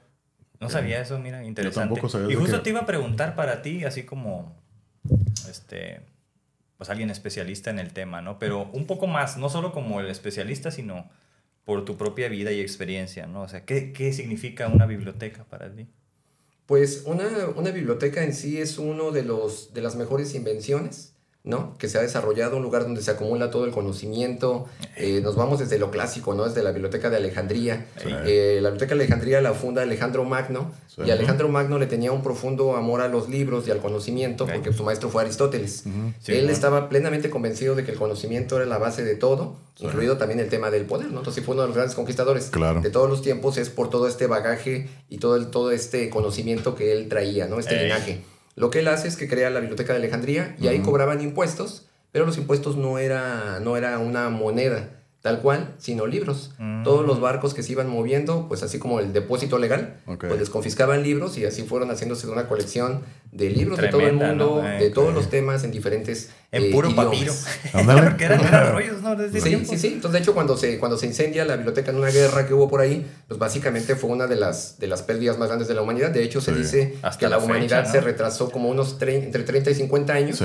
en conocimiento por todo lo que se perdió ahí. Había obras de Pitágoras, Sí, sí, sí. Este, habría obras de muchos matemáticos griegos que pues se, se consumieron, ¿no? Ahí también empezaron los primeros copistas, libros que llegaban, también los, los transcribían y este, los clonaban Sí, sí, sí. y eran parte de la colección. Las ¿no? traducciones, ¿no? Que se daban Sí, también. pero pero se, quemó no por accidente, se quemó a propósito. La ¿no? quemaron. A Eh, propósito. sí, sí, sí. Hay por ahí un libro muy interesante, no recuerdo el autor, se llama La historia de la destrucción de las bibliotecas. Ajá. Siempre en todo Oh. conflicto bélico, las bibliotecas son un blanco fundamental. Claro. Y la razón es eso. En primer lugar, las bibliotecas tienen la historia. La Sí. historia de un pueblo, la historia de una nación, la cultura. Entonces, si la destruyen, básicamente la moral de la, del, del pueblo se va al suelo. Y eso sigue sucediendo. ok. En la actualidad, eh, los principales blancos, cuando hay siempre una invasión, Son las siempre es empezar a atacar las, Sí, destruir las Pues es como dice el, el dicho, ¿no? O sea, el que conoce, el que no conoce su historia está condenado a repetirla. Ey, Ujú. Es cierto, es cierto. Tú, si no y pasó, conoces- o sea, Y pasó pa- y- con y- Ira- en Irán o, Sí. o Irak, Ajá, en Irak, en Irak Afganistán, este, ¿no? Donde- estuvieron bombardeando las, Las bibliotecas. La neta, bibliotecas. eso, eso, eso, eso sí como que me caló gacho, así porque dije, no manches, yo que me gusta la mitología, ¿no? De todos esos lados. Sí. Y es que ahora ya no, no hay nada. Se perdieron no solo los mitos o las historias, sino también las figuras, ¿no? El arte. Sí. Es como, ay, sí, qué culé. Y, y- y Sí. la, y, la, y la- la inmortalidad de mucha gente, ¿no? También se perdió ahí. Básicamente. Sí, de hecho también es este, digamos, el tema de las, de las bibliotecas.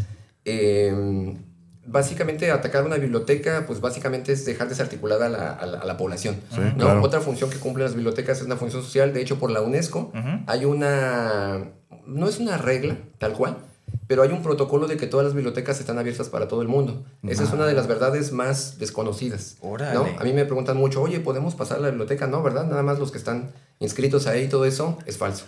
Cualquier puede. persona Ah. puede ir a cualquier biblioteca y entrar abiertamente, no importa si es eh, Esas de que te piden la credencial, pero eso ya es para sacar un libro o algo. ¿no? Entonces, eh, lo que maneja la UNESCO es que todas las personas deberíamos poder eh, transitar libremente en, en las bibliotecas, ¿no? Y de hecho, la biblioteca de CETIS está abierta, van estudiantes de otras escuelas, de otras universidades, y siempre se maneja esa línea, ¿no? Entonces, también cumple esa función de decir, no tienes que ser parte de nuestra comunidad para poder entrar, es una Órale. comunidad Pero abierta. aparte creo que va con toda la ideología, ¿no? De que el conocimiento y la información debe ser abierto para todos, ¿no?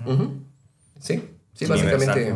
Básicamente esa es la idea. Y algo también que está sucediendo muy interesante ahorita es la diversificación de obras, ¿no? Por ejemplo, ahorita en nuestra biblioteca tenemos eh, manga, ¿no? En Órale. Japón obviamente hay una tradición de esto de hace ya muchos años. Muchos años, Que hay bibliotecas especializadas en puro manga. Y aquí lo que estamos haciendo es tratar de tener manga, tratar de tener cómics, historietas, ¿no? Así la clásica historieta mexicana.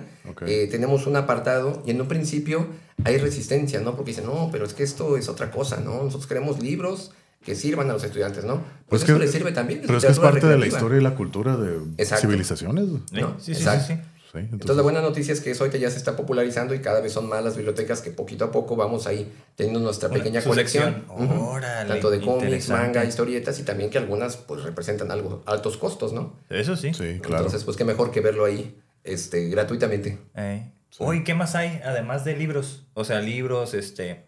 Bueno, lo voy a decir porque yo recuerdo cuando estaba en la primaria, 1995, yo salí de la primaria. En ese año nos llevaron a la misma este, biblioteca que había en la primaria, pero pues yo no me acuerdo que, que fuéramos mucho más que a veces a unos libros, uno que otro. Más bien eran ir fuera, de- las tareas eran fuera, ¿no? No ir a la es- a la escuela. Sí. Pero ahí nos presentaron el futuro, ¿no? En ese tiempo, en 1995, el futuro de, de la educación y todo. Y era una computadora. Ujú. Y nos la aprendieron y estaba el teclado. Y me acuerdo que le quitaron todo así, ¿no? Así. Y pues todos sabes, ¡oh! Con, con- con el floppy, ¿no? Para meter el, el, el sistema Exacto, operativo. exacto, pero eso ¿no? de que que creo que era el Windows 95 ahí, ¿no? Como Sí. y todo eso.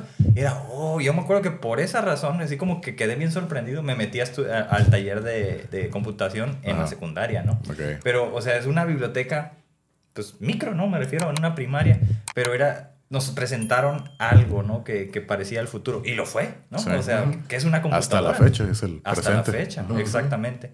Entonces es como que con mucho cariño guardo ese recuerdo de, de esa biblioteca y no, no, no lo había recordado hasta ahorita, ¿no? Sí, sí, sí. Sí, pues también otra, otra, otro servicio que brindamos es el de ludoteca. También el tema del juego, la gamificación y todo eso es muy Sí, importante. sí. Eh, ahí lo que hice también algo cuando recién entré a la biblioteca fue promover este, el uso del juego del ajedrez. Oh, ¿no? Empezamos a dar talleres de ajedrez, empezamos poquito a poquito a hacer acopio de, de equipo, cada vez los chicos se iban acercando más, llegamos a hacer torneos.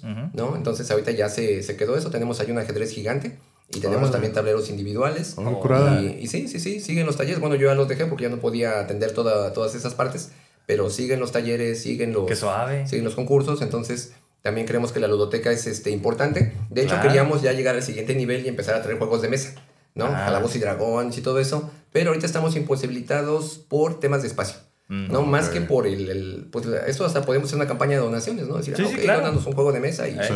y con eso, pero ahorita en lo que van a renovar nuestra biblioteca, estamos un poquito con poco espacio, pero Mm, esperamos que eso cambie. Órale. Y por ejemplo, el hecho de, que, de querer agregar el manga, el anime, el ajedrez y todo, ¿fueron ideas que fueron así general, eh, ahora sí que de todos, o fue como que cosas que tú fuiste simplemente, como que se te ocurrieron a ti y dijiste, oye, ¿por qué no por poner, tú lo propusiste eso? ¿O fue como que ya algo de todos que lo, lo decidieron? Eh, en cierta manera, eh, suceden dos cosas. Por un lado, los estudiantes o los mismos jóvenes son el personal más creativo que uno se puede encontrar. Sí, ¿no? De repente ellos llegaban, se ponían a ver una película en un cubículo y de repente así como que tú los ves y te nace la idea, ¿no? Ah, pues un videoclub.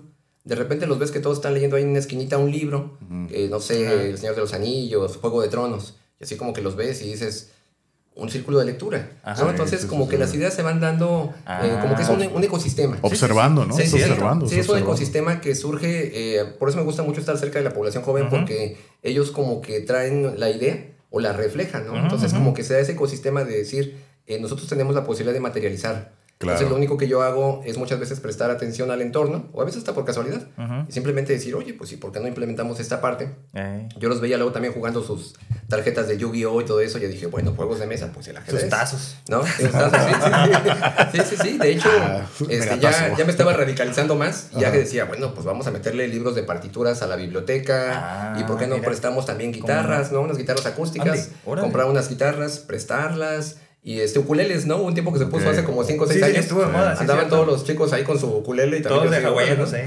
Sí. Sí, sí, sí. No, pues hasta había, hay, hay una, hay un libro de partituras de Metallica para ukulele. No, sí, hay de todo. ¿no? Hay de todos los Todo, géneros. sí, sí, sí. Entonces, De Metallica y todo. Ajá. Como los de Kiss, ¿no?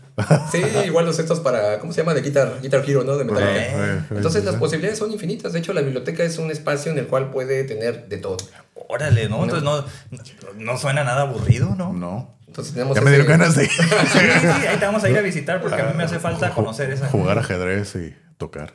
Sí, sí, sí, claro. Pues ahí puede ser usted una transmisión acá en vivo desde las Ándale. instalaciones Podemos de ir igual para la próxima temporada. ¿Eh? Que de hecho este es el último, el penúltimo episodio de la, de la tercera temporada. Sí, Ya es me, me dijo Carlos, invitado. me dijo Carlos que si no venía hoy ya, ya, Ya. no venía. ya. por, eso me, por eso me vine del trabajo. Dije, no, no, no. no. aguanta, aguanta, yo quiero salir. quiero salir, ¿no? Sí, sí, sí, No, pues sí, igual lo podemos no, no me visitar. no me. Sí, lo, sí, lo sí. podemos visitar la, la, la próxima temporada. ¿Cómo no? ¿Cómo no? Sí, que nos dé el tour. incluso si quieren podemos ahí, yo puedo ir hablando con algunos estudiantes, lanzamos una convocatoria, igual alguien que quiera entrevistar, no sé, cinco minutos, diez minutos, de oye, pues a ti, ¿qué te parece, de, qué te gusta de aquí y todo eso? Órale. Se No, puede pues hacer una estaría bien, ¿eh? ahí. ya me gustó la idea. ¿Ya ves?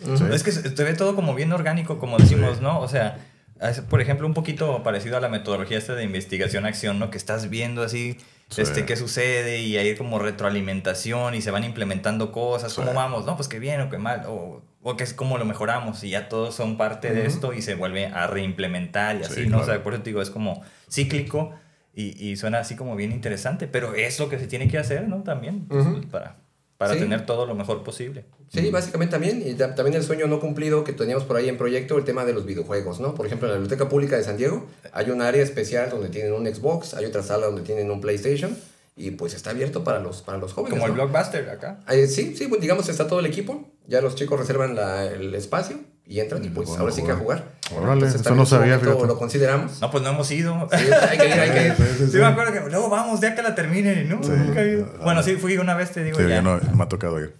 Luego vamos. Luego voy a ir ahí. Sí, sí, sí. Ya está. De hecho, la biblioteca de San Diego, yo cuando la conocí, para mí fue muy sorprendente, como conocemos a los bibliotecarios de ahí, pues dijimos, oiga, pues háganos una visita guiada, ¿no? Para conocer un poquito. Nos explicaron toda la historia, lo que significa, tiene varios, eh, muy simbólica, la biblioteca tiene varios elementos que representan algo, ¿no? Entonces, son Ah. cosas que uno cuando entra, pues no, no ve ni entiende ni la más mínima remota idea, ¿no? Y nos empiezan a hablar de detalles arquitectónicos, qué es lo que quería manifestar el arquitecto, el diseño, lo que se pensaba y todo eso. De repente como que todo cobra sentido. ¿no? Esa es una parte. Y la otra también, que a mí me sorprendió mucho, es que esa biblioteca básicamente se creó con fondos de la comunidad, ¿no? Mm, Digamos que gente eh, acaudalada, que le ha ido bien, eh, pues empresarios, gente que tiene recursos en Estados Unidos, eh, donaron dinero para que esa biblioteca se construyera. De hecho, hay también un equipo Oh. sofisticado de devolución de libros que donaron los padres de San Diego. Entonces, yo cuando veo todo esto, para mí fue muy revelador porque, al menos yo que vengo de- del centro de Ciudad de México, para nosotros la idea de que alguien done algo es muy complicado, ¿no? Entonces, Sí. en Ciudad de México, Mm. en México en particular, los empresarios muchas veces pues se guardan su dinero, ¿no? Se, se sientan arriba de su bolsa de monedas de oro como el rico MacPato y, este, y ya desde ahí arriba nos están nin- ninguneando a todos los demás, ¿no? Ándale. Este, nos están maldiciendo y ninguneando. Eh, muy, muy contrario a lo que sucede allá, ¿no? De repente allá la gente se une, donan y pues básicamente la Sí, la biblioteca está financiada. Ey. Básicamente la biblioteca sí, yo no, yo no dudo que el gobierno haya puesto algo, pero básicamente la mayor parte se concentra en base de donaciones. Sí. La comunidad. Es como La el. Balboa Park, así funcionó, ¿no? Empezaron donando y cosas así entre Ajá. todos. Sí, de hecho también una parte es el tema económico, ¿no? A veces podemos decir, bueno, pues yo igual no, no, no me sobra el dinero, ¿no? Pero otra parte también es el voluntariado. Ey, Claro. es cierto. igual yo he visto personas que están ahí. Un- De hecho, una persona que nos dio una visita guiada nos dijo, bueno, es que yo no trabajo aquí, pero yo soy voluntario, yo tengo Sí. otra profesión, otra función, pero es mi manera de retribuir a la, a la A comunidad. ¿no? comunidad, ¿no? Entonces Eh, se vengo dice mucho, ¿verdad? y doy, Sí. este, unas, doy yo unas horas a la semana. Este, vengo un día, vengo tal día, dos días. Y yo estoy aquí ayudando y todo, eh, como voluntariado, ¿no? Entonces también decimos, bueno, no necesariamente hay que tener dinero para, para ayudar. Pero eso es muy común allá. Bueno, por lo menos aquí con la frontera es lo que veo, hacemos que retribuir, retribuir a la comunidad. a la ¿no? comunidad, sí. Y creo que no es algo que está muy arraigado aquí en México, ¿no? Como Sí. que uno es más individualista, o sea, en estoy generalizando, pero como que uno se preocupa más, como tú lo acabas de decir, en todos los niveles, así como que, no, yo más para mí, ¿no? O sea. Los demás que se las arreglen como puedan. ¿no? sí, básicamente, Sí. básicamente. Ajá. Pues sí, Órale. vamos a curar. Habrá que, sí, ya me agradó la idea de ese episodio, ir allá a la biblioteca contigo. Sí, ahí Sí. transmisión en vivo, en tiempo real. Ahí. Ay, No, es que así conociendo un poco más aquí al Johnny, Ajá. o sea, lejos la otra cara, ¿no? De lo que conocemos de Sí. la música y todo eso que también ahí le rasca y todo. Ajá. Este, yo lo veo como, ajá, muy activo, muy proactivo y, y pues yo Y- creo que eres muy bueno en lo que haces, ¿no? Por esta razón de que te invitaron. Y aparte apasionado por lo que te Oh, gusta. sí, Eso sí, o sea, o sea, como lo- la forma que lo explicas, que lo hablas y que estás involucrado. Entonces, eso es- que es ahí se nota cuando sabes, ¿no? Cuando, Exactamente. cuando es, es, yo creo, muy natural ver que se nota que sabe, que está en- Sí. como en su elemento, la experiencia Sí. y todo esto. O sea, eso es como muy rico, yo creo. Y, y pues la gente que nos vea o que te vean, que a lo mejor estudian ahí o conocen a alguien, que le, que le echen ahí este, un ojo, que visiten, ¿no? Porque parece ser que sí hay muchos recursos ahí en... En le este piden su autógrafo porque ya es youtuber. Sí es cierto. Celebridad moderna. No, pues ya voy a venir más seguido. Acá, Ándale. bien- consentido, bien alegado. Digo, no, pues ya voy a venir todos los días. Ándale. No, no, sí Cada- cada o sea, sesión voy a venir. Ándale, no, no, no, es como no. No, no es nada más de compas, ¿no? Sino Sí. que es reconociendo que tu labor es bien importante. Y no nada más como sino en agradecimiento, te digo, como por esos, esos favores, ¿no? De, de hey, necesito este documento, este libro. Ah, yo te lo consigo. Bien suave. Entonces, este, a mí se me hace eso como bien cool. Y a lo mejor a él no, ah, no le cuesta nada. O sea, pum, pum, pum, ahí está. ¿no? Sí. Y, y es como, es esta, esta razón de que, como ese alcance que tiene, ¿no? Las capacidades Sí, que él claro. tiene, así, como es bien interesante. Y eso se me hace bien cool, ¿no? Entonces, Sí, pues igual también yo estoy este, muy agradecido por el tema del espacio, ¿no? De que se abriera esto. Yo cuando hablé con Carlos me dijo, oye, te vamos a invitar. Le digo, ah, ok, perfecto, ¿de qué vamos a hablar? Me dice, no, pues profesiones, ¿no? Y así como que me le quedé viendo y así como, ¿estás seguro? ¿Estás seguro de que quieres que hablemos de eso? no quiero que este, no quiero que se vaya el poco rating que tenemos. ¿Qué estás Que- queriendo sí, decir? Sí, sí, ya todos digan, "Ay, des- dislike, ¿no?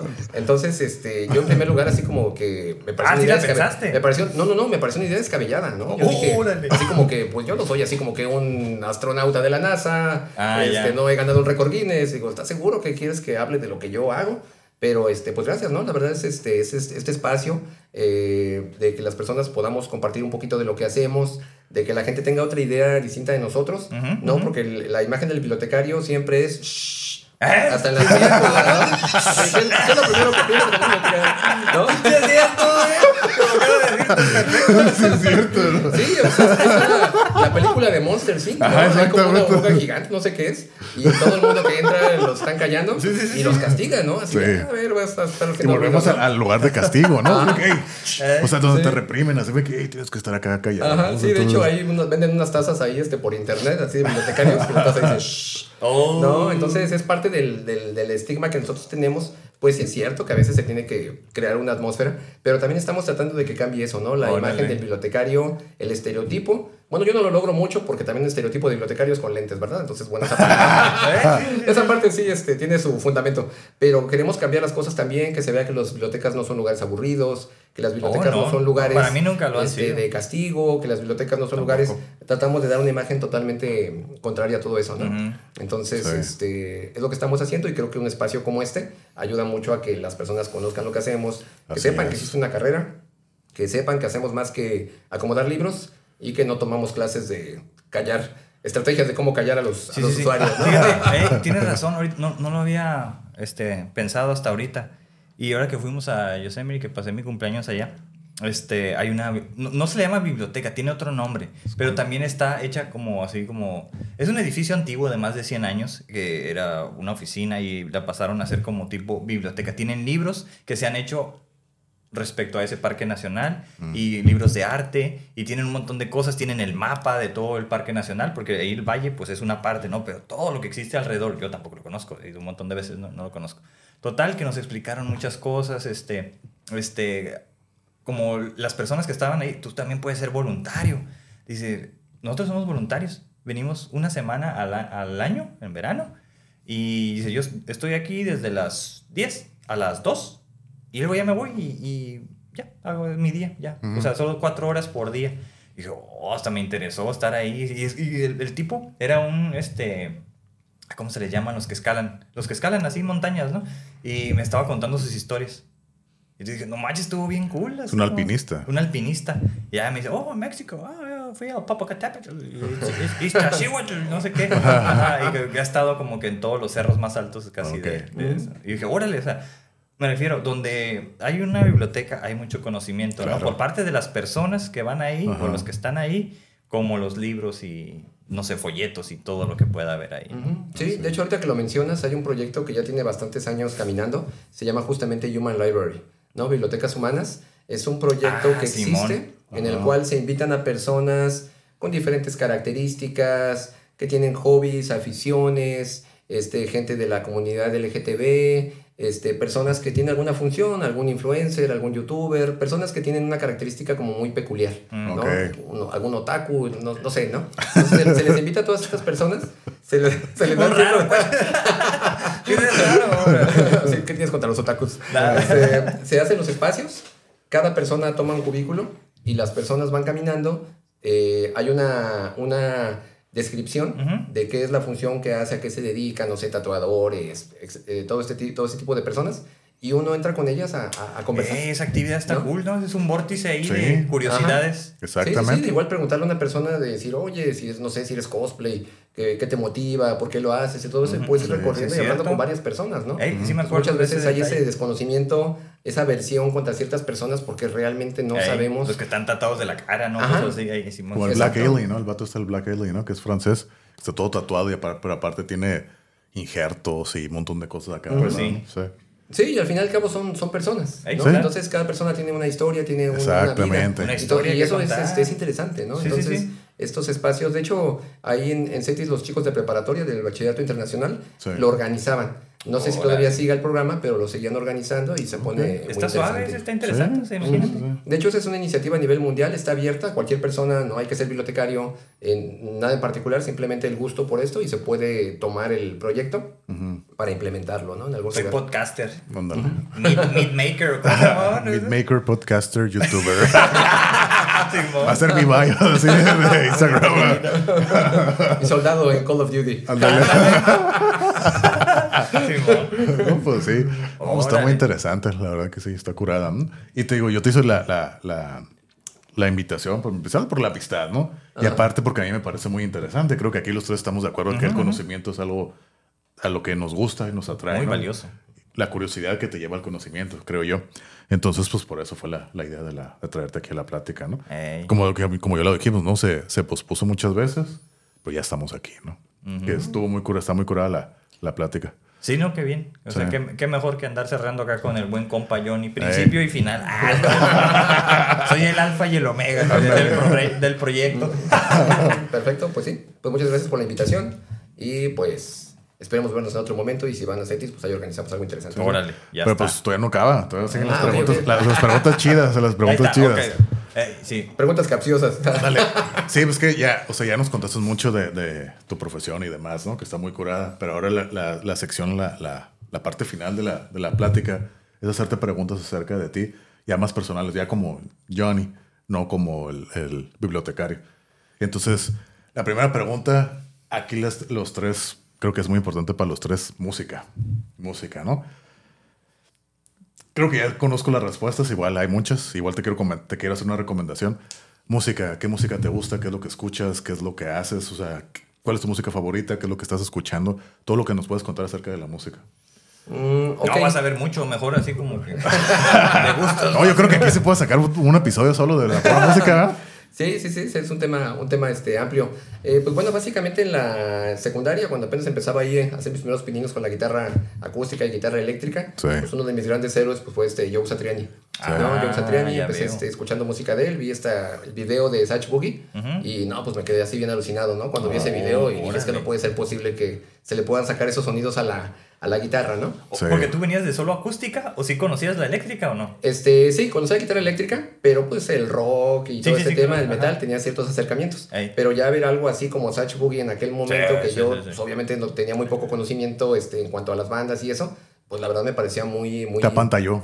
Exacto. ¿no? Creo que esa es la, la palabra y a partir de ahí pues se fueron abriendo puertas, ¿no? Un guitarrista te va llevando a otro, pero Así por es. muchos años... A mí me pasó este, lo mismo. a mí me pasó lo mismo. Güey. pero por Sí. muchos años, este, Joe Satriani fue así como que mi héroe de la guitarra. El mero, mero. De hecho, hasta la, hasta la actualidad, ¿no? De hecho, ahorita hace poquito ahí. ¿Ya lo a ver? Pudimos adquirir. Sí, sí, sí. De hecho, lo fui a ver a Ciudad de México ahí cuando ¿Dónde? iba al Auditorio este, Nacional. Este, en el Auditorio Nacional. Ajá. a la sí, llegó a tocar bestia. allá. Ya llegó sin cabello, ¿no? A mí me hubiera gustado verlo con cabello, pero. Melenudo, melenudo. Sí, ya No, llegó. yo- o sea, pero es un lugar muy grande, ¿no? Donde solo tocan los que, los que Eh, llenan, o sea, los sí, que sí, mueven sí. raza. Sí, de hecho, tiene mucha fuerza Satriani en. en Bueno, es que Ciudad de México. Pues que hay mucha gente. Allá, sí, sí, sí. Ajá. Entonces, Sí, sí, entonces básicamente empecé con eso. Eh, cuando estaba obviamente en el tema de la, de la, de la virtuosismo, de la Sí. guitarra tal cual, pues empecé Sí, a sí. conocer un mundo como este Malmsteen, ¿no? Empecé a conocer lo que es la, la, la- la guitarra neoclásica, la música neoclásica, y obviamente todo remite también a la música clásica, ¿no? Sí, Entonces, claro. ahí fue cuando conocí la, a Paganini, Niccolo Paganini, y pues básicamente también, ¿no? Empecé ahí a tratar de tocar su música. Me llamaba mucho la atención que todo el mundo decía que su música era imposible de tocar, ¿no? Ya traíamos las partituras y todo que comprábamos ahí en el Tianguis del Chopo, porque pues antes Sí. no, no había partituras en internet. Pues sí, sí, Íbamos al Tianguis del Chopo, comprábamos partituras Y pues ahí estábamos tratando de sacar las canciones. y, Pero en pues, la guitarra. En la guitarra, sí. Ah, sí, la Puros arpegios, ¿no? La mayoría son puros arpegios. Eh, sí, sí, sí. De Pues hecho, es que así es el violín, ¿no? Disminuidos, sí. recuerdo que habíamos comprado unas partituras de Paganini y decíamos, no, pues ¿cuál sacamos? Pues a ver, vamos a buscar la más fácil. El no, pues ninguna sus- estaba fácil. ¿Cuántos son? ¿25 caprichos? 24, ¿no? Los 24 caprichos. De 24 Luego caprichos. a guitarra y no, pues Sí. ahí toda una odisea, ¿no? Entonces, Órale. este, ahí se me abre también el panorama, obviamente con música clásica, principalmente Paganini, pero pues todos los héroes, ¿no? Vivaldi, Bach, todos los, Ujú, los ujú. fuertes. Sí. Eh, por mucho tiempo estuve involucrado, igual que también con el tema del metal. Y después, ya más adelante, este, empecé a interesarme por la música del mundo, ¿no? De diferentes países, a conocer. Sobre Sí, todo sí. gracias a las películas. Mm, Creo que las películas sí. y los soundtracks, las bandas sonoras, Te abren, me te han abren abierto un puertas, universo, ¿no? Sí. ¿no? De hecho, mis compositores favoritos eh, han sido gracias a los soundtracks que los he descubierto. Eh, en primer lugar, tengo eh, un músico que creo que también le gusta mucho a tu, a tu esposa, Goran Bregovic. Oh, lo fuimos a ver a los El, el que- me platicaste, ¿no? que yo no lo conocía. me dijo. "No. Sí, de hecho también yo quería, este, cuando me... Casi ¿Supiste casi que iba a no estar viene- aquí? eh, no, mm, sí me enteré, pero ya no me acuerdo qué circunstancias tuve que no lo pude Ya, ir a ver. Oh. Este, yo lo he visto en vivo. Yo lo he visto la ¿En primera vez que lo vi. La primera vez que lo vi fuimos eh, mi esposa y yo Ah, ya, de, ya, luna, ya, de luna de miel. Fuimos este, a París y fuimos y ahí lo vimos. Órale, la primera vez. Qué suerte. Y luego de ahí ha ido a Ciudad de México sí, sí. varias y veces. mueve a y ahí sí los- lo vimos como cuatro veces en Ciudad de Ah, México. bueno, todas las veces que ha venido. Ah, entonces ya lo has visto. Ajá, pero sí, sí quería venir acá, pero sí, sí, para mí es alguien así como mi compositor vivo más importante.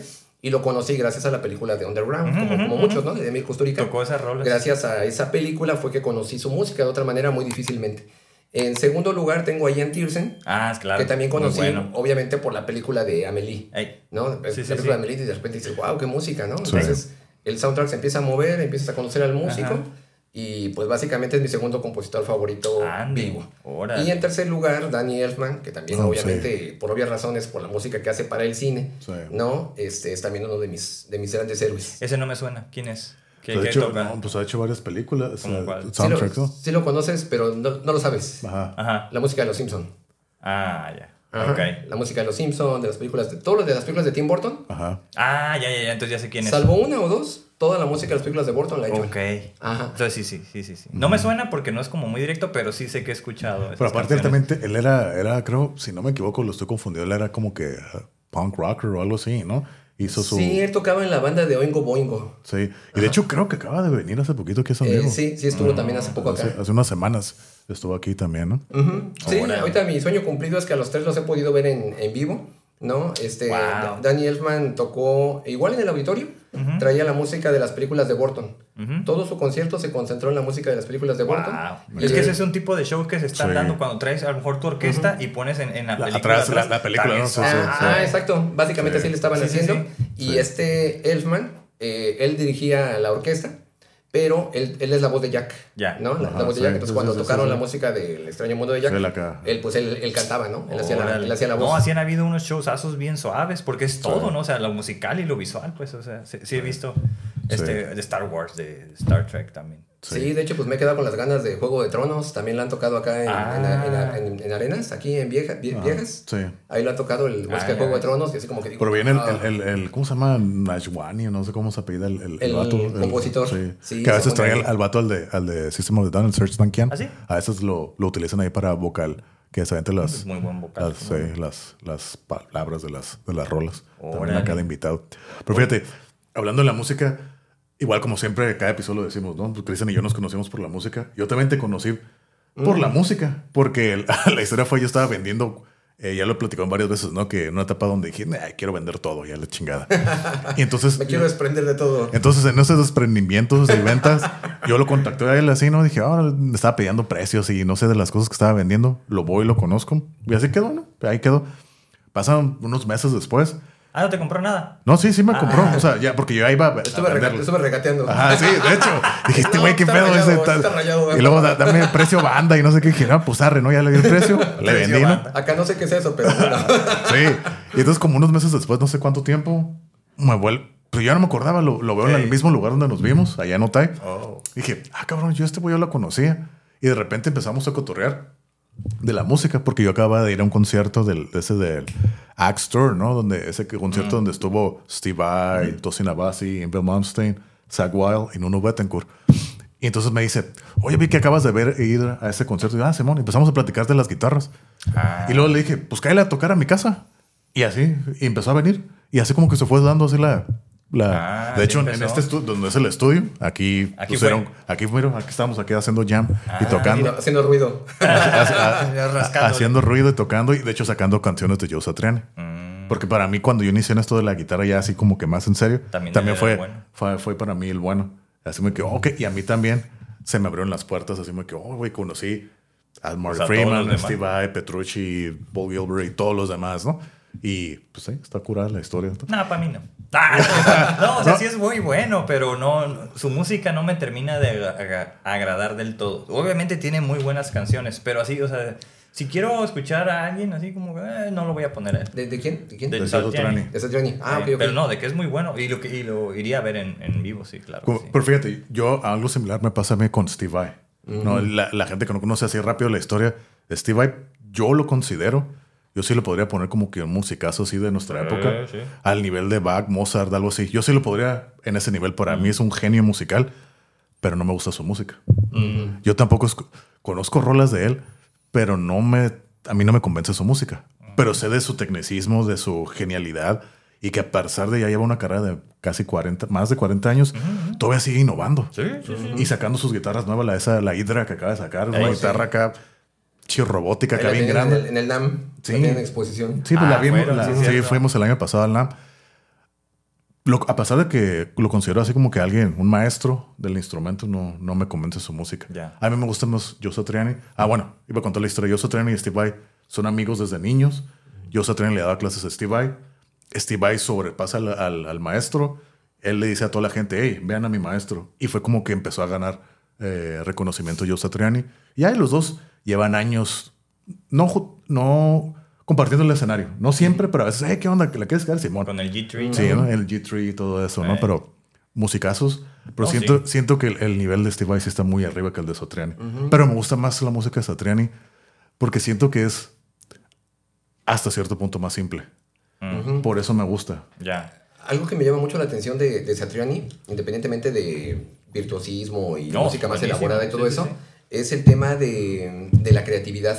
Muchos guitarristas eh, han tomado clases con Satriani y no básicamente porque no supieran tocar, Sí, ¿no? sino básicamente porque llegaron a un bloqueo, un bloqueo creativo, Creativo. ¿no? De repente de decir, ¿qué más hago? Entonces está el caso de Steve Vai, está el caso de Kirk Emmett, está el caso de Tom Morello, ¿eh? ¿no? Entonces, Marty Freeman también estuvo ahí en uno de esos también. ¿Sí? Master, Master Guru acá de, de Christian. El Entonces, sensei. yo digo, bueno, yo, yo entiendo que mm, yo también cuando admiraba en la secundaria a Satriani, Ajá. mucha gente me decía, Satriani no es tan bueno, ¿no? El mejor es este Malmsteen, ¿no? Basta con verlo tocar Ah, para darse cuenta que Malmsteen Satriani no. no. Es que es cuando la gente valora la rapidez, ¿no? Ajá. Exactamente. Sí, entonces algo que yo le valoro mucho a Satriani es que creo que lo buscan por esa, esa capacidad de No, reinventarse. es un gran maestro, eso- Esa eso capacidad de... Pero fíjate, a diferencia de Satriani y Vai, yo siento que Satriani tiene el conocimiento y Vai tiene la técnica. Mm.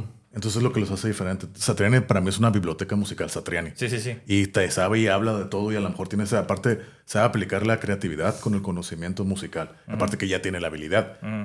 Pero Steve Vai siempre siento que tiene, Steve Vai tiene imaginación, creatividad y aparte más tecnicismo. eso, es, eso es mi perspectiva. Yo lo veo como más explorador así de los Ajá, sonidos, ¿no? Como sí. que quiere saber qué hay más allá y Sí. cosas así. Se me hace bien interesante cuando vi Ajá. así un DVD de él. Por eso Sí. me llamó mucho Y, la atención. y recurre a visto. técnicas acá raras, eh, Sí, sí, sí. que, así como que también psicodélicas y demás para crear música, ¿no? Steve Vai. Sí, de hecho también cuando, cuando veo este video de, de Satch Boogie, que me, me apasiona mucho por la música de Satriani, Sí. de manera paralela también veo el duelo de guitarras, la película de la encrucijada. Ah, sí, Sí. ¿no? Entonces obviamente también de repente que todo eso te empieza a llegar en un mismo momento, pues es Yo como quiero hacer una pausa. ¿no? La, la gente que no conoce esto, como que en el mundo de la guitarra es muy, con- muy famosa esa película y más que nada esa escena, ¿no? Hay una, una película de qué año es? Del Como el 86 88. creo. Ah, 86. 86, Se 88. llama Crossroads, ¿no? Ajá. Como la encrucijada. De hecho, el protagonista es el muchacho el de Karate Kid. de Karate Kid, que va en su aventura. Sale de guitarrista. Sí, es de guitarrista, ¿no? él, él estudia música clásica, pero está apasionado por el blues, ¿no? Entonces tiene problemas, quiere encontrar a un güey en Nueva Orleans. Se encuentra con el diablo, porque es la famosa historia de Robert Johnson, ¿no? De que el güey que le vendió su alma para poder tocar guitarra, ¿no? Entonces se va con esa historia, se le encuentra el diablo, se le encuentra el diablo y diablo tiene un, un músico que es como que pues, su achichincle, ¿no? Y el que lo protagoniza, el que lo interpreta es Steve Vai. Creo que Steve Vai tenía como 23, 24 años Mm. Sí, en ese entonces. La morra, ¿no? Entonces es un duelo de guitarras. Es- búsquenlo en, en YouTube, duelo de guitarras de Crossroad y todo. Es Steve Vai y, ¿cómo se llama? Ralph, Ralph Macchio. Ralph Macho tocando las guitarras, ¿no? Está muy curada la, la ¿cómo ¿La te escena? digo? La, la escena, pero aparte, desde ese entonces se puede ver la interpretación de Steve Vai, cómo es muy exagerado, muy emotivo. Tú lo ves tocar y hace mueca, se mueve, se aprieta y todo, sí, sí. porque disfruta la música, ¿no? Y yo siempre lo he dicho. Yo además he visto a dos músicos, bandas, donde veo que la- en realidad genuinamente disfrutan su música. Uno es Steve Vai, que ya me ha tocado verlo dos veces en vivo, y otro que no, pues ya nunca me va a tocar verlo, que es Jason Becker en sus videos de antes. O sea, que disfrutan tanto la música que ellos no pueden ya ni hablar ni nada, Ey. que se ve que en realidad lo están sintiendo, lo disfrutan. Es con, ellos son los únicos dos que me ha tocado verlo. Tuve la fortuna de ver a Steve Vai dos veces, y eso lo transmite, para mí se transmite eso. Órale. Y, y, y en, ese, en esa película, en esa escena, pues también ahí está. Ujú. Sí, sí, sí, no, ya lo trae. Sí, de hecho hay varios elementos importantes en esa, en esa película. Porque este, el personaje de Ralph Macchio, de- él tiene un virtuosismo por la música, por la guitarra clásica. Ajá, no tiene como un don, tiene como un que es lo que lo salva, es lo que lo salva. ¿no? Al final sí, Ajá. pero él está en esa controversia de Sí. que él ama el blues, ¿no? Quiere convertirse en un bluesman Sí. en busca de esta canción perdida de Robert Johnson, ¿no? Que es un Sí. personaje mítico dentro del blues y dentro de toda la estructura entre blues y rock. Así es. Eh, empieza a recorrer ese camino de esa búsqueda de, de convertirse en un verdadero bluesman y es cuando se enfrenta con, esta, con este dilema, ¿no? Crossroad. Un, un ar- un armonicista que con él se ayuda para, porque él le dijo que, lo, que él sabía eh, dónde estaba esa Ajá. partitura, dónde la podía encontrar, Ah. se une con él y este, él, esta persona ya había vendido su alma al diablo, ¿no? El armonicista. Sí. Ya había vendido su alma al diablo. Entonces, cuando este, el personaje Ralph Macchio se entera, pues para él son puros cuentos, ¿no? Dice, no, es pura burla, ¿no? Es algo que te inventaste. Y el otro decía, ten cuidado con lo que dices porque esto es serio. Eh, ya cuando se da el tema del duelo, de hecho, Macho pierde el duelo. No puede competir contra la Sí. música que le ha regalado el diablo, el demonio, Ajá. al personaje Steve Vai, Jack Butler. Sí.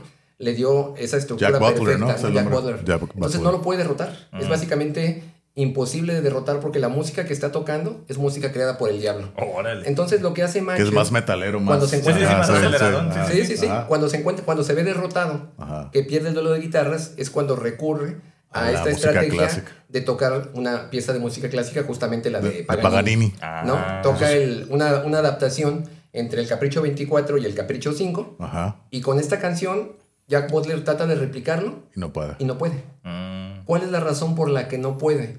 Porque la música que interpreta Macho también la compuso el diablo.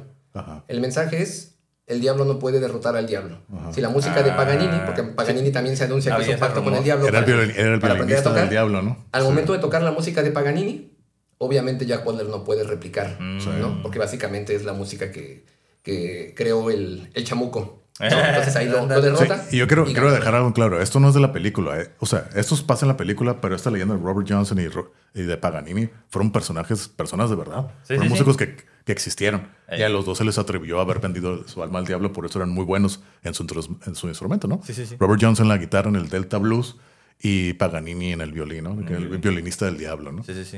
Entonces, más quiero dejarlo en claro. Órale. Oye, Johnny, en cuanto a las películas, digo, pero no, no películas no, me regreso a los conciertos. ¿Cuál, ¿Cuál ha sido, de todos los conciertos que ha sido, porque pues, sé que ha sido a muchísimos, que tú digas, ah, como que mi favorito? O dos o tres, no sé. Eh, pues yo creo que sí, el de, el de Goran Bregovic.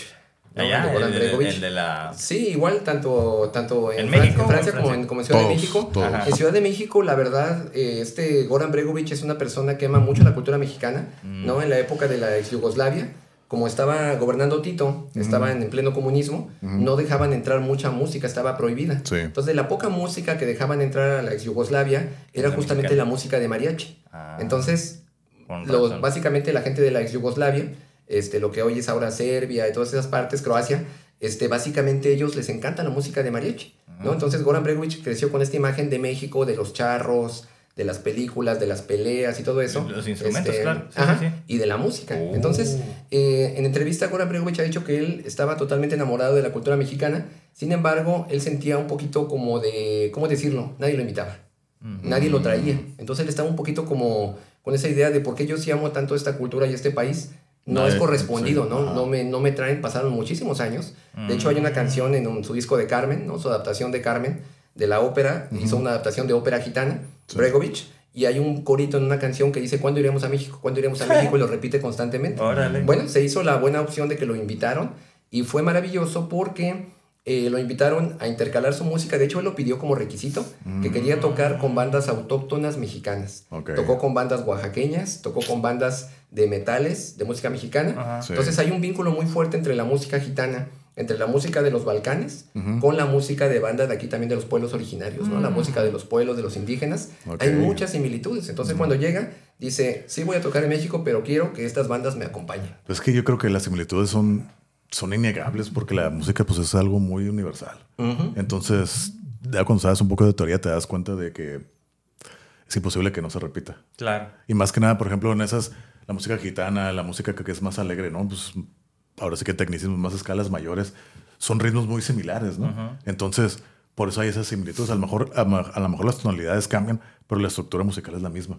Entonces, por eso, es- por eso Sí, sí, sí. embonan bien. Claro. Ujú. Embonan Sí, bien, ¿no? de hecho Pero- hay... Ajá, No, sí. yo te iba a preguntar que por qué te gustó, o sea, porque prende al público, por qué, o sea, porque es un, un concierto especial, además de lo de la boda, ¿no? Sí, la, la música gitana, de hecho, la banda, la banda de Goran se llama la banda de bodas y funerales, ¿no? Entonces son como estos opuestos en cuanto a lo que significa la música para, para los seres humanos, estos sentimientos como encontrados entre lo festivo y, Y lo, lo- triste, ¿no? Eh, es cierto, doy, fe, así pasó, así empezó, es más, el intro estaban los vientos, así como, más bien, como primero las cuerdas, Sí. ya en su, acomodados en el escenario, y empezaron a tocar muy así, muy tranquilamente, ¿no? Y que en eso empiezan a entrar por acá, por el público, los vientos. Ah. Y no, pues fue así como un, un como, no Una sé, conversación, ¿no? Sí, pero tú, porque parecía Hangar 18, ¿no? Estos contra estos y así, ta, ta, ta, y ya estos se terminan subiendo y todo, no, un parizón. Y solo fue la entrada, todavía ni entraba Sí. el, Ujú. el El Goran. Goran. No, fue un, así como dije, no manches, así Ajá. como, yo, estaba bien sorprendido. Como fíjate, yo no lo conocí hasta hace poquito cuando iba a ser que me dijiste, no, ahora no sé, la verdad no lo conocía. Ya que me lo puso y, y yo lo escuché, la primera vez que lo escuché fue con la canción esta de... um, Kalashnikov, ¿será? no, no, no, no, la, la esa que salió en la, la- en, la, en la serie, la de La Casa de Papel, la que cantaba en la italiana. Ah, Bella Ciao. Bella Ciao. Ey, sí, Entonces sí. dije, pues yo conocía la canción, dije, oye, acá y acá, ah, todo festivo. Dije, oh, güey, está, estaría curada ir a un cantó show. todo así, Ajá. primero bien tranquilón y Sí, luego pasó Bella a la- Ciao, a- sí, Ajá. sí, ¿no? Entonces está curado. No, no, no, o sea, Y, es y un- con esos ri- se escucha ese ritmo gitano, ese como que sí, sí. alegre, festivo, ¿no? Pues con razón la gente se prende bien machín, ¿no? Y en Los Ángeles, ¿no? Y dije, a ver si son como San Diego, bien No, apagados. o sea, allá la gente es bien Tú- brava. Había los que estaban, ¿no? Los que eran así bailarines desde el inicio y tas, tas, tas, como gitanas. Y de hecho iban vestidas como gitanas, algunas de ellas y todo. Y todo el público estuvo como muy tranquilón, muy respetuoso, pero los que querían bailar pues se paraban y se iban como en un teatro, ¿no? A, las, a los costados. Y así estaba. Y luego se pasaban abajo y ya estaban los que se estaban alocando y por las escaleras corriendo y todo. No, no, no, fue un showzazo. ahorita que dices eso, me acordé del, ¿te acuerdas cuando fuimos a ver Prophets of Rage? Eh, que sí, que sí. pasó lo mismo, pero allá no los permitían. Hey, devuélvanse a su, a su asiento. La, Ah. la gente ya decimos que... Pero esa vez fue la primera vez que yo experimenté, pues, por lo general, la música que yo escucho, pues, no se presta para la que bailes. Es más rock, más metal, ¿no? Entonces fuimos a ver Prophets of Rage, que es la banda básicamente de Rage Against the Machine, más con dos vocalistas diferentes, que es música más rap rock, ¿no? Lo que Sí, se sí, llama sí. rap rock. Ajá. Y aparte, entre, entre cada banda había un DJ, entonces como que amenizaba, ¿no? Ah. Entonces la gente acá se prendía y todo, y acá en los pasillos, acá bailando. Yo nunca había visto eso. Y dije, ah, cabrón. Y estaba, me acuerdo que estábamos bien sorprendidos, ah, caray. Y ya hacemos que, hey, métanse, métanse, no pueden Sí, estar en los sí. pasillos. Ajá. Entonces ahorita me acordé de eso. Entonces Sí, lo, sí, sí. lo quería comentar, pero ahí no te permitían como que disfrutarlo. Hey, métete, no puedes estar acá bailando. No, ahí sí. Ok, vale. Sí. Sí, sí, sí. ¿Otra? No, ya así como otra pregunta. ¿Tú digo por los tiempos, por los tiempos que tenemos. Ah, bueno. Ah, ok. Bueno. Ok. Bueno, pasamos a la siguiente pregunta. Hablando de, de comida. Comida favorita, ¿qué es lo que te gusta? ¿Qué es lo que prefieres? Comida favorita. Uy, esa sí es básica, con los tacos. ¿Sí? A huevo. No, no puedo, no puedo renegar del- de la cultura. Eh, no, sí, sí, me sí. gustan diferentes tipos de comida, pero Sí. básicamente el tema de los tacos pues es básico, ¿no? De hecho, eh, tengo también la nostalgia con el tema de los tacos. Se está perdiendo, ¿no? Se está perdiendo la tradición del taquero tal cual. Eh, básicamente yo toda mi infancia, el taquero de, por ejemplo, tacos al pastor, que, este, que aquí les dicen de, de adobada. Ey. Este, básicamente es el taquero que tiene un dominio y una maestría sobre su arte, ¿no? Así es. Es estar cortando el- la carne desde Ah. el trompo, en, directamente hacia la tortilla Sí, sí, sí. y luego el cuchillazo a la, A la a piña, ¿no? Sí. Ah. Pero al momento de hacer el cuchillazo para la piña, bueno, no sé si me pueden ver, pero bueno, el cuchillazo para la piña Sí, y sale volando la piña Y acá. y cae en el taco. ¿no? Sí, sí, sí. Entonces es algo así. Todo lo como- tienen bien medido, ¿no? Sí, sí, sí. Entonces uno cuando estaba esperando sus tacos, que Había pedías show. una tu hornita, estabas ahí fascinado comiendo de cómo volaba una, una piña para acá y volaba otra piña para acá. y hasta los mismos taqueros se lucían, ¿no? De, de Sí, pronto a por acá y sale volando y Sí, se sí, sí, espalda y cae. Entonces todo un Tienes espectáculo. razón, hay pocos que, que en Todo este un espectáculo. Sí, sí, sí. Ahora ya hasta le cortan y te lo Sí, ponen asado sí, sí, ahí. esa es la parte más triste de todo. Que ahora tú pides tus tacos y ya los cortan del trompo, los ponen ahí, los ponen a cocer ahí. Para no quemarse. Sí, sí, sí. Eh, Como que ya lo quieren hacer como que algo más formal, profesional y, y parte de la esencia. ¿Es eso que dices? Todo el show, el espectáculo. Yo me acuerdo que ahí pues donde hemos ido a comer aquí en, en los albañiles. Ahí en los albañiles, ahí yo me acuerdo que... Publicidad pagada por los albañiles. Sí. Yo me acuerdo que yo iba de niño, entonces el taquero era así acá, chavos, ya es que tienen las, las salsas y todo. No, que le pedías el taco y ta, ta, ta, ta, y las salsas, ta, ta, ta, y así. Tu, tu, Ah, tu, sí. Ah, también la Yo estaba así de morrillo, pues acá viendo, ay, güey. El cuchareo órale". también, también con la salsa. Acá, ta, ta, ta, ta, ta, ta, ta, ta, entonces dije, Sí, "Oye, sí, güey, está, está chingón. Pero yo tengo una pregunta obligada acerca de los tacos.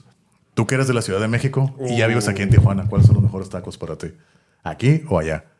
Híjole, una pregunta complicada, ¿no? A ver. Este, yo creo que depende mucho del, del, del- de, de qué es el taco. Ajá, de lo que ¿no? quieres el taco. Por- sí, exacto, porque en Ciudad de México hay una cultura que le llaman como de las menudencias. Allá básicamente comemos de todo. Sí, sí, Allá sí, nada sí. se desaprovecha. Sí, sí, sí. Hay tacos de ojo, tacos de lengua, tacos de oreja, tacos de buche, tacos de ubre, tacos de sesos. Sí. Básicamente no se desperdicia nada, ¿no? Eh, sí, ya sí, no hay tacos de hueso porque pues ya, ¿no? Ya sería el ya cabo te rompen seco. los dientes. Ajá. Entonces, de hecho, hay mucho estigma con, bueno, no estigma, nos hacen burla de ese tema de que básicamente comemos de todo, ¿no? Pues Sí, son como Esquites- cabras. Esquites con pata de pollo, una variedad, bueno, bueno. Los cuellos de pollo también se este, los comen, ¿no? Y sí, todo. No, eh, sí. hígado de pollo, una todo, todo una variedad, ¿no? Entonces, esos tacos eh, tienen una, una particularidad, ¿no? En cuanto al sabor, en cuanto Sí, a la sí, sí. preparación y todo. Este, por cierto, hay unos tacos muy místicos también, que se está perdiendo también la tradición. Sé que no se va a escuchar muy agradable, pero son tacos de tripa de pollo. ¿no? No, Tiene un preparado especial. Ok. Son cosas que se hacen solamente en pueblos, en comunidades remotas. No son tacos Sí. que puedas encontrar en la esquina. Son más rurales, ¿no? Imagino. Sí, de hecho se pueden conseguir en el, si anda- alguien anda por Ciudad de México, en el centro de Xochimilco, lo he llegado a ver, los venden así como envueltos en, en este, como si fuera un tamal, Ajá. este, en el mercado de la Merced. Todavía Ok. se consigue eso, pero es algo muy raro y es algo que se está perdiendo porque no Ok. es muy apetecible al mencionarlo, ¿no? Entonces, Ok. eh, creo que esos tacos tienen así como que el- la fuerza, ¿no? En Ciudad de México, que son cosas como únicas de la región. Pero aquí en Tijuana obviamente hay una cultura también de la comida y de los tacos también innegable, ¿no? Entonces, eh, creo que no hay que convencer a nadie de decir que los tacos de aquí son también excelentes, ¿no? Tacos más como tipo de asada, tacos más tipo como de adobada, ¿no? Sí, de esos tacos, ¿no? Los cholotacos, ¿no? Que también este, birria Sí. con tuétano. Sí. Entonces son cosas que han ido floreciendo y que la verdad son incomparables, ¿no? Es que fíjate, yo, yo todas las veces que he ido a México, pues a mí- yo también soy de la edad. Yo puedo comer tacos todos los días.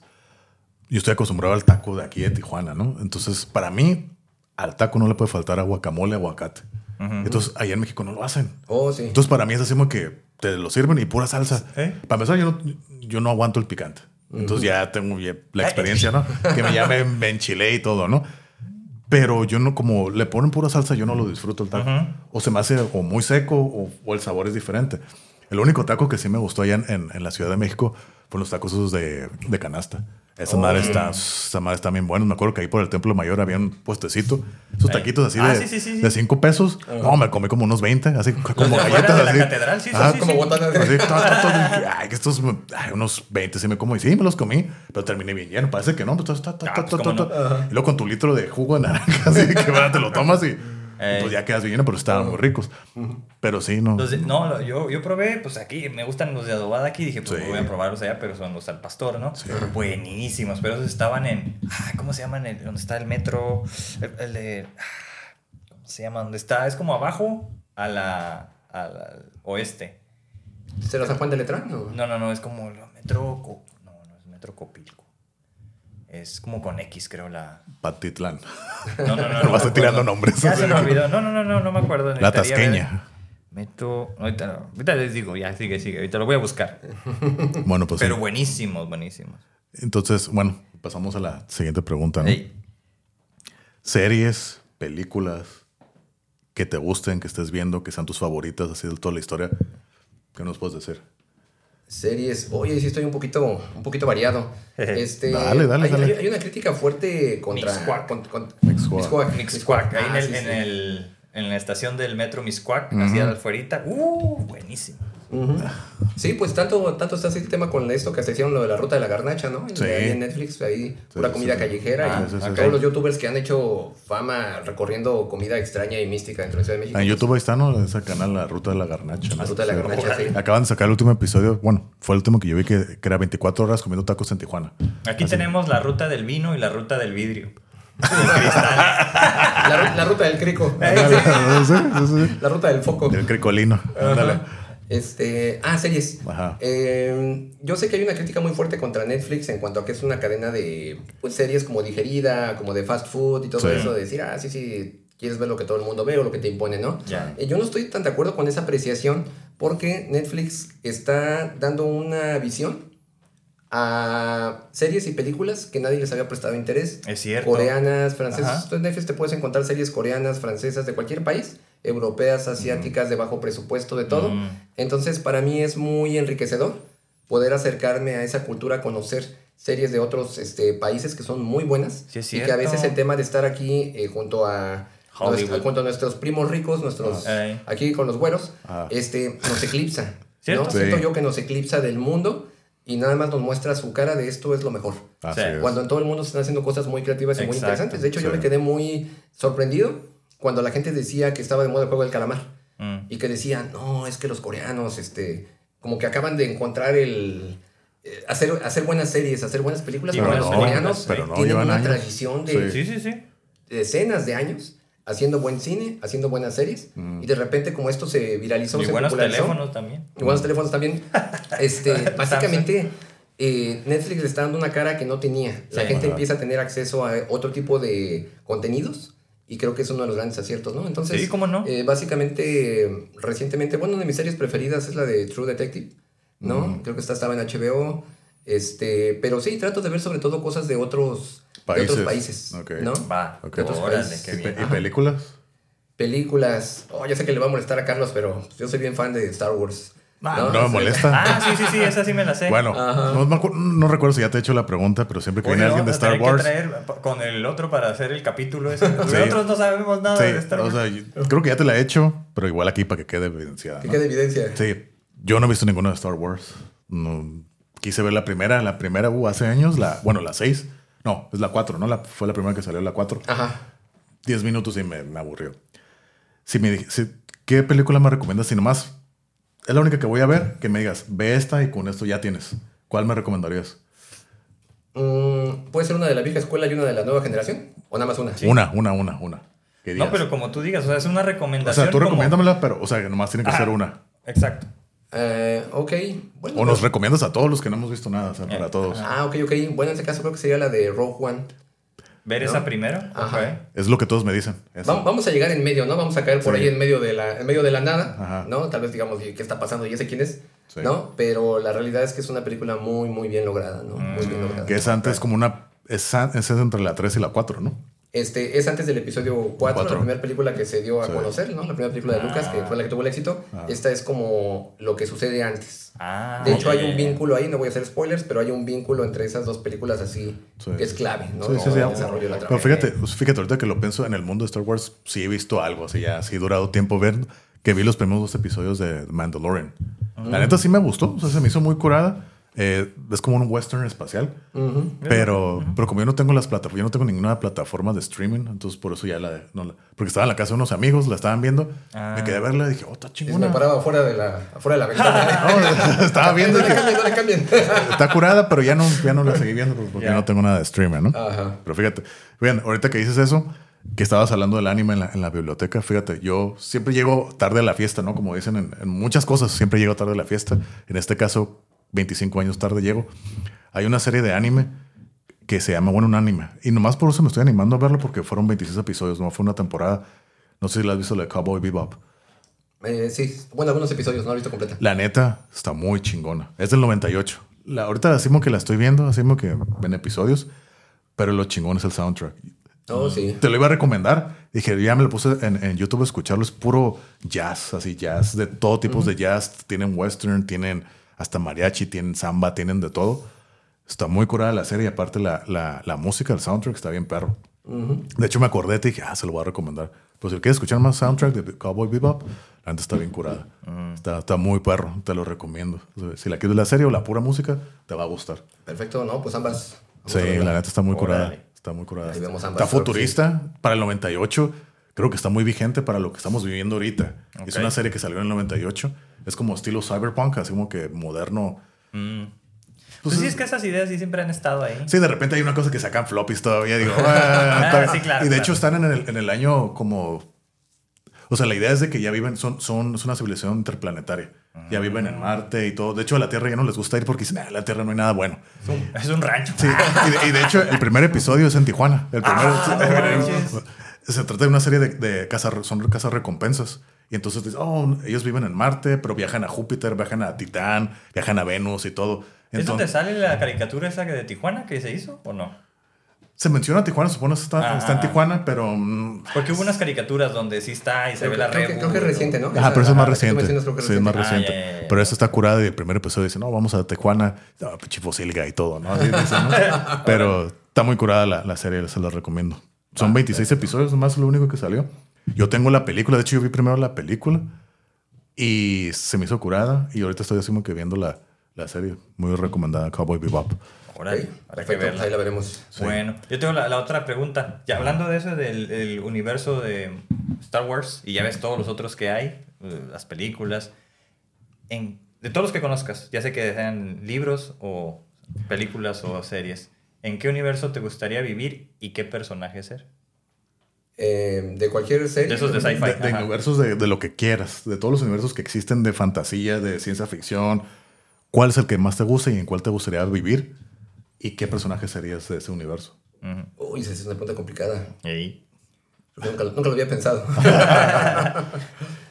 de ciencia ficción. De todo, o sea, desde literatura, ciencia ficción, terror, todo. Es que hay sci-fi literario también. ya es que hay un montón de ¿verdad? ¿Cómo universos en, en- en el, en el medio, entonces, En el multiverso. el multiverso. Entonces, Pues creo que me gustaría estar en el, en el universo eh, que plantea Lovecraft. ¿no? También soy un gran aficionado a la, a la literatura de, de horror, la- incluso la- de, los, de la obra de, de Lovecraft. También es una está persona la, que... la Ah, sí, ahí está completa. Aquí están las obras completas. Sí. ¿Leídas o no leídas? Mucho leído, no todo. Le- leídas las- los agradecimientos. No, sí he leído varios Los cuentos. o sea, sí, lo curado que son cuentos cortos, o sea, no son libros Ajá. completos. Cada libro está como recopilaciones de todos. Ah. Pero lo tienen segmentados, ¿no? Por historias diferentes. Hay Oh. unas historias que son continuas. Ajá. Y entonces ahí están esas, están Ya. los de terror, están los del Cthulhu. Oh, pero, pero entonces son libros, o sea, que se, que se hicieron, no sé, series o Es, no. es ¿O todo solo- un universo. Son- ajá. Lovecraft es escritor. Mm. Él creó todo un universo eh, de terror cósmico. ¿no? Ande. Habla de personajes que existen demonios de otros planetas, de otros universos. De hecho, son deidades. Ajá, pone como deidades, sí, deidades. como antiguas y todo eso. Entonces creó todo un universo y otros escritores también se sintieron así como influenciados y también crearon todo, toda Ah, una... De hecho, de hecho, tiene mucha influencia en el, en el género del terror, ¿no? Ajá. Lovecraft, sí. Y también brinca fronteras y sobre la música, ¿no? Sí. De hecho, muchos músicos, Malmsteen, Metallica, tiene una canción, la de The Call Call of of Sí. Eh, tiene una influencia muy fuerte sobre la música, ha influido sobre muchas personas, ¿no? Entonces, Sí. el Malmsteen, Órale. no recuerdo quién más, pero es toda así como que la misma idea, ¿no? Entonces, Pero- ese universo te gustaría. Pero ¿qué personaje Ajá. serías? Ah, es la- esa es la otra pregunta. Pues yo creo que sería este Abdul al-Hashret, que es el que tiene el, consigue el Necronomicon, Ujú. que es un libro del cual se basa, por cierto, la de Evil Dead, Así este es, Evil así el es. cual básicamente tiene la clave para abrir universos paralelos y todo eso. Ande. Entonces, pues básicamente fue una persona que fue asesinada por Mm. los mismos eh, seres invisibles que les permitió la entrada al momento de que escribió ese libro. Se Órale. vuelve loco, escribe el libro con todas las cosas que había entendido y aprendido y básicamente abre las puertas a otros, a otros universos. ¿no? Entonces tiene una muerte trágica, pero yo lo veo un poquito acá como un Prometeo, Ya. ¿no? que nos Sí, da sí. ese acceso a, al conocimiento, a la razón, Mm. este, a causa incluso de, su, de la propia vida. Sí. Ya. Y, y mucha gente cree que el Necronomicon existe, ¿no? Que está en Argentina, en una biblioteca ya de Argentina escondido. Hay muchos rumores del Los Necronomicon. ¿no? argentinos todo quieren tener esos güeyes. Pero fíjate, ahorita que hablas de- del universo de Lovecraft, yo sería, a mí me gusta, yo sería Nyarlathotep. El, ¿cómo se llama el terror reptante, no? Que ese güey es como que poderoso y tiene más habilidades que los dioses antiguos, ¿no? Y que shapeshifter y un montón de cosas. Se me hace, de todos los personajes que he leído de él, es el como que más me, me ha atrapado. Se me hace como que esa omnipotencia que tiene Nyarlathotep. Sí, pues también está el tema de los videojuegos, ¿no? Tantos videojuegos que existen en torno al universo de Lovecraft, juegos de mesa, videojuegos, de todo. Sí. Pues es ya toda una De, de hecho, sacaron un juego en, en celular, creo que fue así como que, no sé, un videojuego que se llamaba Tesla contra Lovecraft. Entonces tenías que combatir los monstruos de Lovecraft con la tecnología de Tesla. Ande. Entonces dije, ah, cabrón, eso se todos. Acá robots y todo contra Chikutulu y Astaroth y los y todo eso. Así me quedé, órale. Está, está interesante. Nomás lo vi así como que el trailer me dio risa, pero ah, ya no le di importancia. Pero se me hizo interesante la, el concepto. Va. Órale. Perfecto. Ok. Última. No, pues fal- falta otra pregunta, la de hobbies. ¿Qué hobbies tienes? Actividades Ah, sí, sí. extras que aparte de todo lo que nos has platicado, algunas act- actividades que tengas extras que Mm. te gusta hacer o que hagas frecuentemente. Este, pues va de lo básico, tocar un poco de, un poco de guitarra, ¿no? Este, me gusta mucho la edición de video. Me gusta, me gusta Ah. editar video, me, me entretiene cambiar las secuencias, las velocidades, mezclarlo con la música y toda esa parte. Órale. Es como muy terapéutico incluso, ¿no? Ahí pasan, de repente me hago una edición de tres minutos y me llevó como unas 15 horas hacerla, ¿no? Así Digo, es. "Wow, qué, qué inversión Así de tiempo, es. pero digo, Así estoy es. satisfecho con el resultado, ¿no? Aparte es un proceso como que lo disfrutas, ¿no? Sí, no es sí, así sí, como sí. de, "Ah, aquí está el producto y pues qué pérdida de tiempo, ¿no? Tres minutos para tantas horas. Sí. Sino que es algo que como que disfrutas cuando, cuando lo haces. Sí, Ya. por eso, o sea, yo- de hecho, para la gente que no sabe, como ya lo comentamos al principio, ¿no? Johnny iba a ser parte del, del equipo de Vórtice, pero al principio cuando empezábamos a grabar, que en la primera temporada, como ya lo dijimos, ¿no? En el episodio 47 que contamos la historia, nosotros grabamos con los celulares y juntamos material puro audio. Entonces ya cuando pasamos a la... No, de hecho fue en la misma primera temporada que lo queríamos subir a YouTube. Pues igual, o sea, todo esto lo fuimos aprendiendo Cristian y yo y no sabíamos. Entonces yo acudí a Johnny para que me explicara. Me dijo, ah, yo lo hago, tú pásamelo y yo te hago toda la información. Pero conociendo yo, conociéndome y la curiosidad, dije, no, yo lo quiero hacer. Entonces yo aprendí a hacerlo. Entonces, como tú dices, es algo que disfruto. Antes de, de empezar el- el- este episodio, estaba grabando de otro canal y editando. Entonces yo edito, yo edito. No soy el mejor editor y es una edición súper simple. Pero como tú dices, algo que te dura tres minutos así en tiempo real, te puede tomar horas. Y a mí me ha tocado experimentarlo. Pero no sé, yo le encuentro como esa satisfacción de ver ya el producto terminado y dices, oh, güey, qué curada. O sea, todo mezclar la música, los el video, el efecto, incluso me toca hacer voiceover a veces. Entonces, sacar ese lado creativo que como ya lo he comentado, yo lo tenía muy reprimido. Entonces, estoy parte de lo que me gusta hacer todo esto es sacar el lado creativo aquí, ¿no? Entonces, una manera que lo hago con esto, con la música y demás. ¿no? Pues sí. Está interesante. Sí, básicamente eso. Y para finalizar, pues videojuegos también. Pues yo soy de la generación del Atari. Ah, ¿no? Yo sí, ahora sí que yo he visto... Yo también tenía ese. Yo he visto pasar todas las consolas, ¿no? Tuve un Atari cuando era niño, después el Nintendo, después por ahí tuve un abrupto de que ya no quise seguir comprando consolas porque ya me parecía que sacaban consolas cada año y pues era un problema, ¿no? También Sí. la economía y todo eso. Sí, sí. Este, pero ya igual PlayStation y pues los juegos de terror. En lo personal son... Ahí te va una pregunta extra. Eh, juego favorito, videojuego favorito. Oh, ese sí es fácil. Silent Hill. ¿Cuál? Eh, oh, esa es complicada. Eh, creo que el 4, Silent Hill 4. Mm, Ok. Bueno, Para- también iba a decir dos, pero como nada más me, me limitaron a uno, este, No, bueno, entonces, la verdad es pues, que el 4 me bueno. encantó. ¿No? Yo el 4 no lo jugué, pero me gustó la implementación ya de los fantasmas, ¿no? Eso está curada. Pero el 2 sí es así como que clásico, legendario, ¿no? Y va a, ser el, va a salir el remake. Ya va a ¿no? salir el, el remake, ¿no? Sí. Igual, como dices tú, para la audiencia que quizás no está muy familiarizada con los juegos de Silent Hill, Ajá. tienen finales alternativos. Todas las decisiones que tú vas tomando a lo largo del juego hacen que cambie el ¿Ah, final. sí? Órale. Y se toma mucho en cuenta tus decisiones. Es como, son como esto, esta línea de juegos psicológicos, ¿no? Sí. que, que van viendo mucho tu perfil, si Sí. ayudas a las personas, si no las ayudas. Y todo eso crea como un perfil de cómo eres tú, o al menos cómo te comportas en el juego. Y eso tiene que ver con tu final. Determina- En- en, mi, Órale. en mi caso, Silent Hill 2, me salió el final en que me suicido. Ching. Ok. ¿Qué quiere decir? No sé, pero eso, eso pasó. No, a, a lo que yo tengo entendido, cuando sale ese final es cuando durante todo el juego, eh, pues al, al- al personaje James Sunderland, pues no lo tratas bien, ¿no? O sea, no, no te revives mucho, te dejas golpear mucho, te golpean. Entonces, como que manifiestas de que no quieres vivir. Entonces, por eso te sale el, el final de te suicidas. A mí me salió el final, el de. El de el normal, creo que el, el básico, el normal de que oh, se salva y se lleva a Laura, ¿no? A la niña, a la Laura. Eso fue el que a mí me salió. Y los estás del perrito, que, que son Ah, los, decir, los los aliens, ¿no? los aliens y demás, ¿no? Pero sí es muy, juego, muy buen juego. También eh, influenciado por Lovecraft también, ¿no? Tiene muchos elementos Exacto. de Lovecraft también. Está muy curada y el que le interese lo puede jugar. Está en el. PlayStation. Y ahora sí, la pregunta, más bien el consejo. La- el consejo, bueno, pues es un consejo que nos puedas dar basado en tus creencias, filosofías, actividades, en todo lo que te representa a ti. ¿Qué consejo nos puedes dar para tener una mejor vida? Consejo para tener una mejor vida. Sí, lo que tú consideras. Mm, pues yo creo que básicamente sería siempre mantenerse curioso, ¿no? Siempre mantener una curiosidad, siempre sorprenderse, ¿no? Llega un momento en que uno ya no se sorprende con nada. Eh, creo que la capacidad de sorprendernos, la capacidad de tener curiosidad, creo que es básicamente algo que, le, que nos, nos da mucha vida, ¿no? Que nos mantiene con mucha, cierto. con mucha vida. Entonces, mientras eso esté encendido, yo creo que eh, va a haber muchos eh, beneficios, ¿no? A lo largo de la vida, porque es un aprender siempre, Es ¿no? cierto. No, no dejar de aprender. Pero en este caso, creo que ese, ya yo como igual también los conozco, mucho o poco, pues Sí. sí. lo veo también en el día a día, ¿no? Veo Sí. esta, esta curiosidad, este ímpetu, es estar en cosas nuevas, nuevos proyectos, pues simplemente este podcast es prueba de prueba fidedigna de ello. Entonces yo digo, pues está caminando, ¿no? Hasta en el nombre lo lleva. Ahí está, ahí está. Ahí está todo. bautizado. Entonces Sí. está manifestando, entonces Sí, este, no sé si es un buen consejo porque es algo que ya está sucediendo, pero bueno. No, está bien. Pues, Continuarlo, alinea, ¿ah? seguirlo. Sí, se alinea con- Claro. con, tu tipo de vida, ¿no? Eso de mantenerlo activo, despierto. Sí. Sí. es cierto, tienes toda la razón. Sí, sí, sí. Pues ahora sí que muchas gracias por aceptar la invitación, por venir. Y así que pasó bastante rato, pues ya estás aquí. Estuvo muy curada la plática, muy informativa. Aprendí muchas cosas que yo no sabía acerca de las bibliotecas, Sí. los bibliotecarios.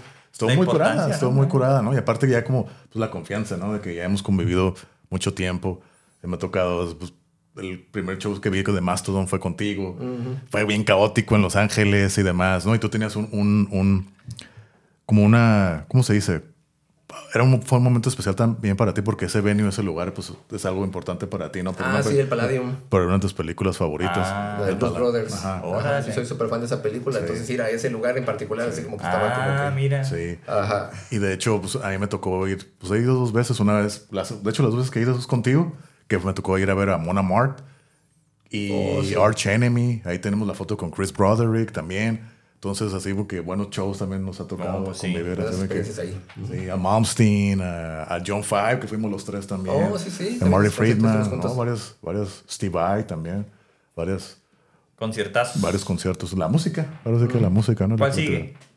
Pues no sé, no sé. ¿No? Y de hecho, el único show que he ido este año, que ha sido contigo también, que fuimos a ver The Warning, Ah. está curada, que también Ah, sí, es cierto. sí, es- fuimos hasta... Pues hay que evangelizar a Carlos con el Goran Bregovic para que vuelva a venir acá. Pues cuando venga otra vez, a ver cuándo se, se Sí, sí, anima. sí. Nos vamos en comitiva. Ándale. Tienes que casar, ¿cómo no? Sí, sí, sí, sí. sí. No, pues ahora sí que muchas gracias de nuevo. Muchas Muchas gracias, gracias a ustedes. Un gusto. Aquí está tu casa, ya sabes. Sí, ya sabes. Para esto y para las otras cosas. Gracias, gracias No, por la que es- invitación. Saludos a la audiencia. Sí. Sale, nos vemos. Muchas gracias. Hasta la próxima. Ya saben, Ándale. comparten, denle like, la campana y pues hasta la próxima. Nos vemos. Bye.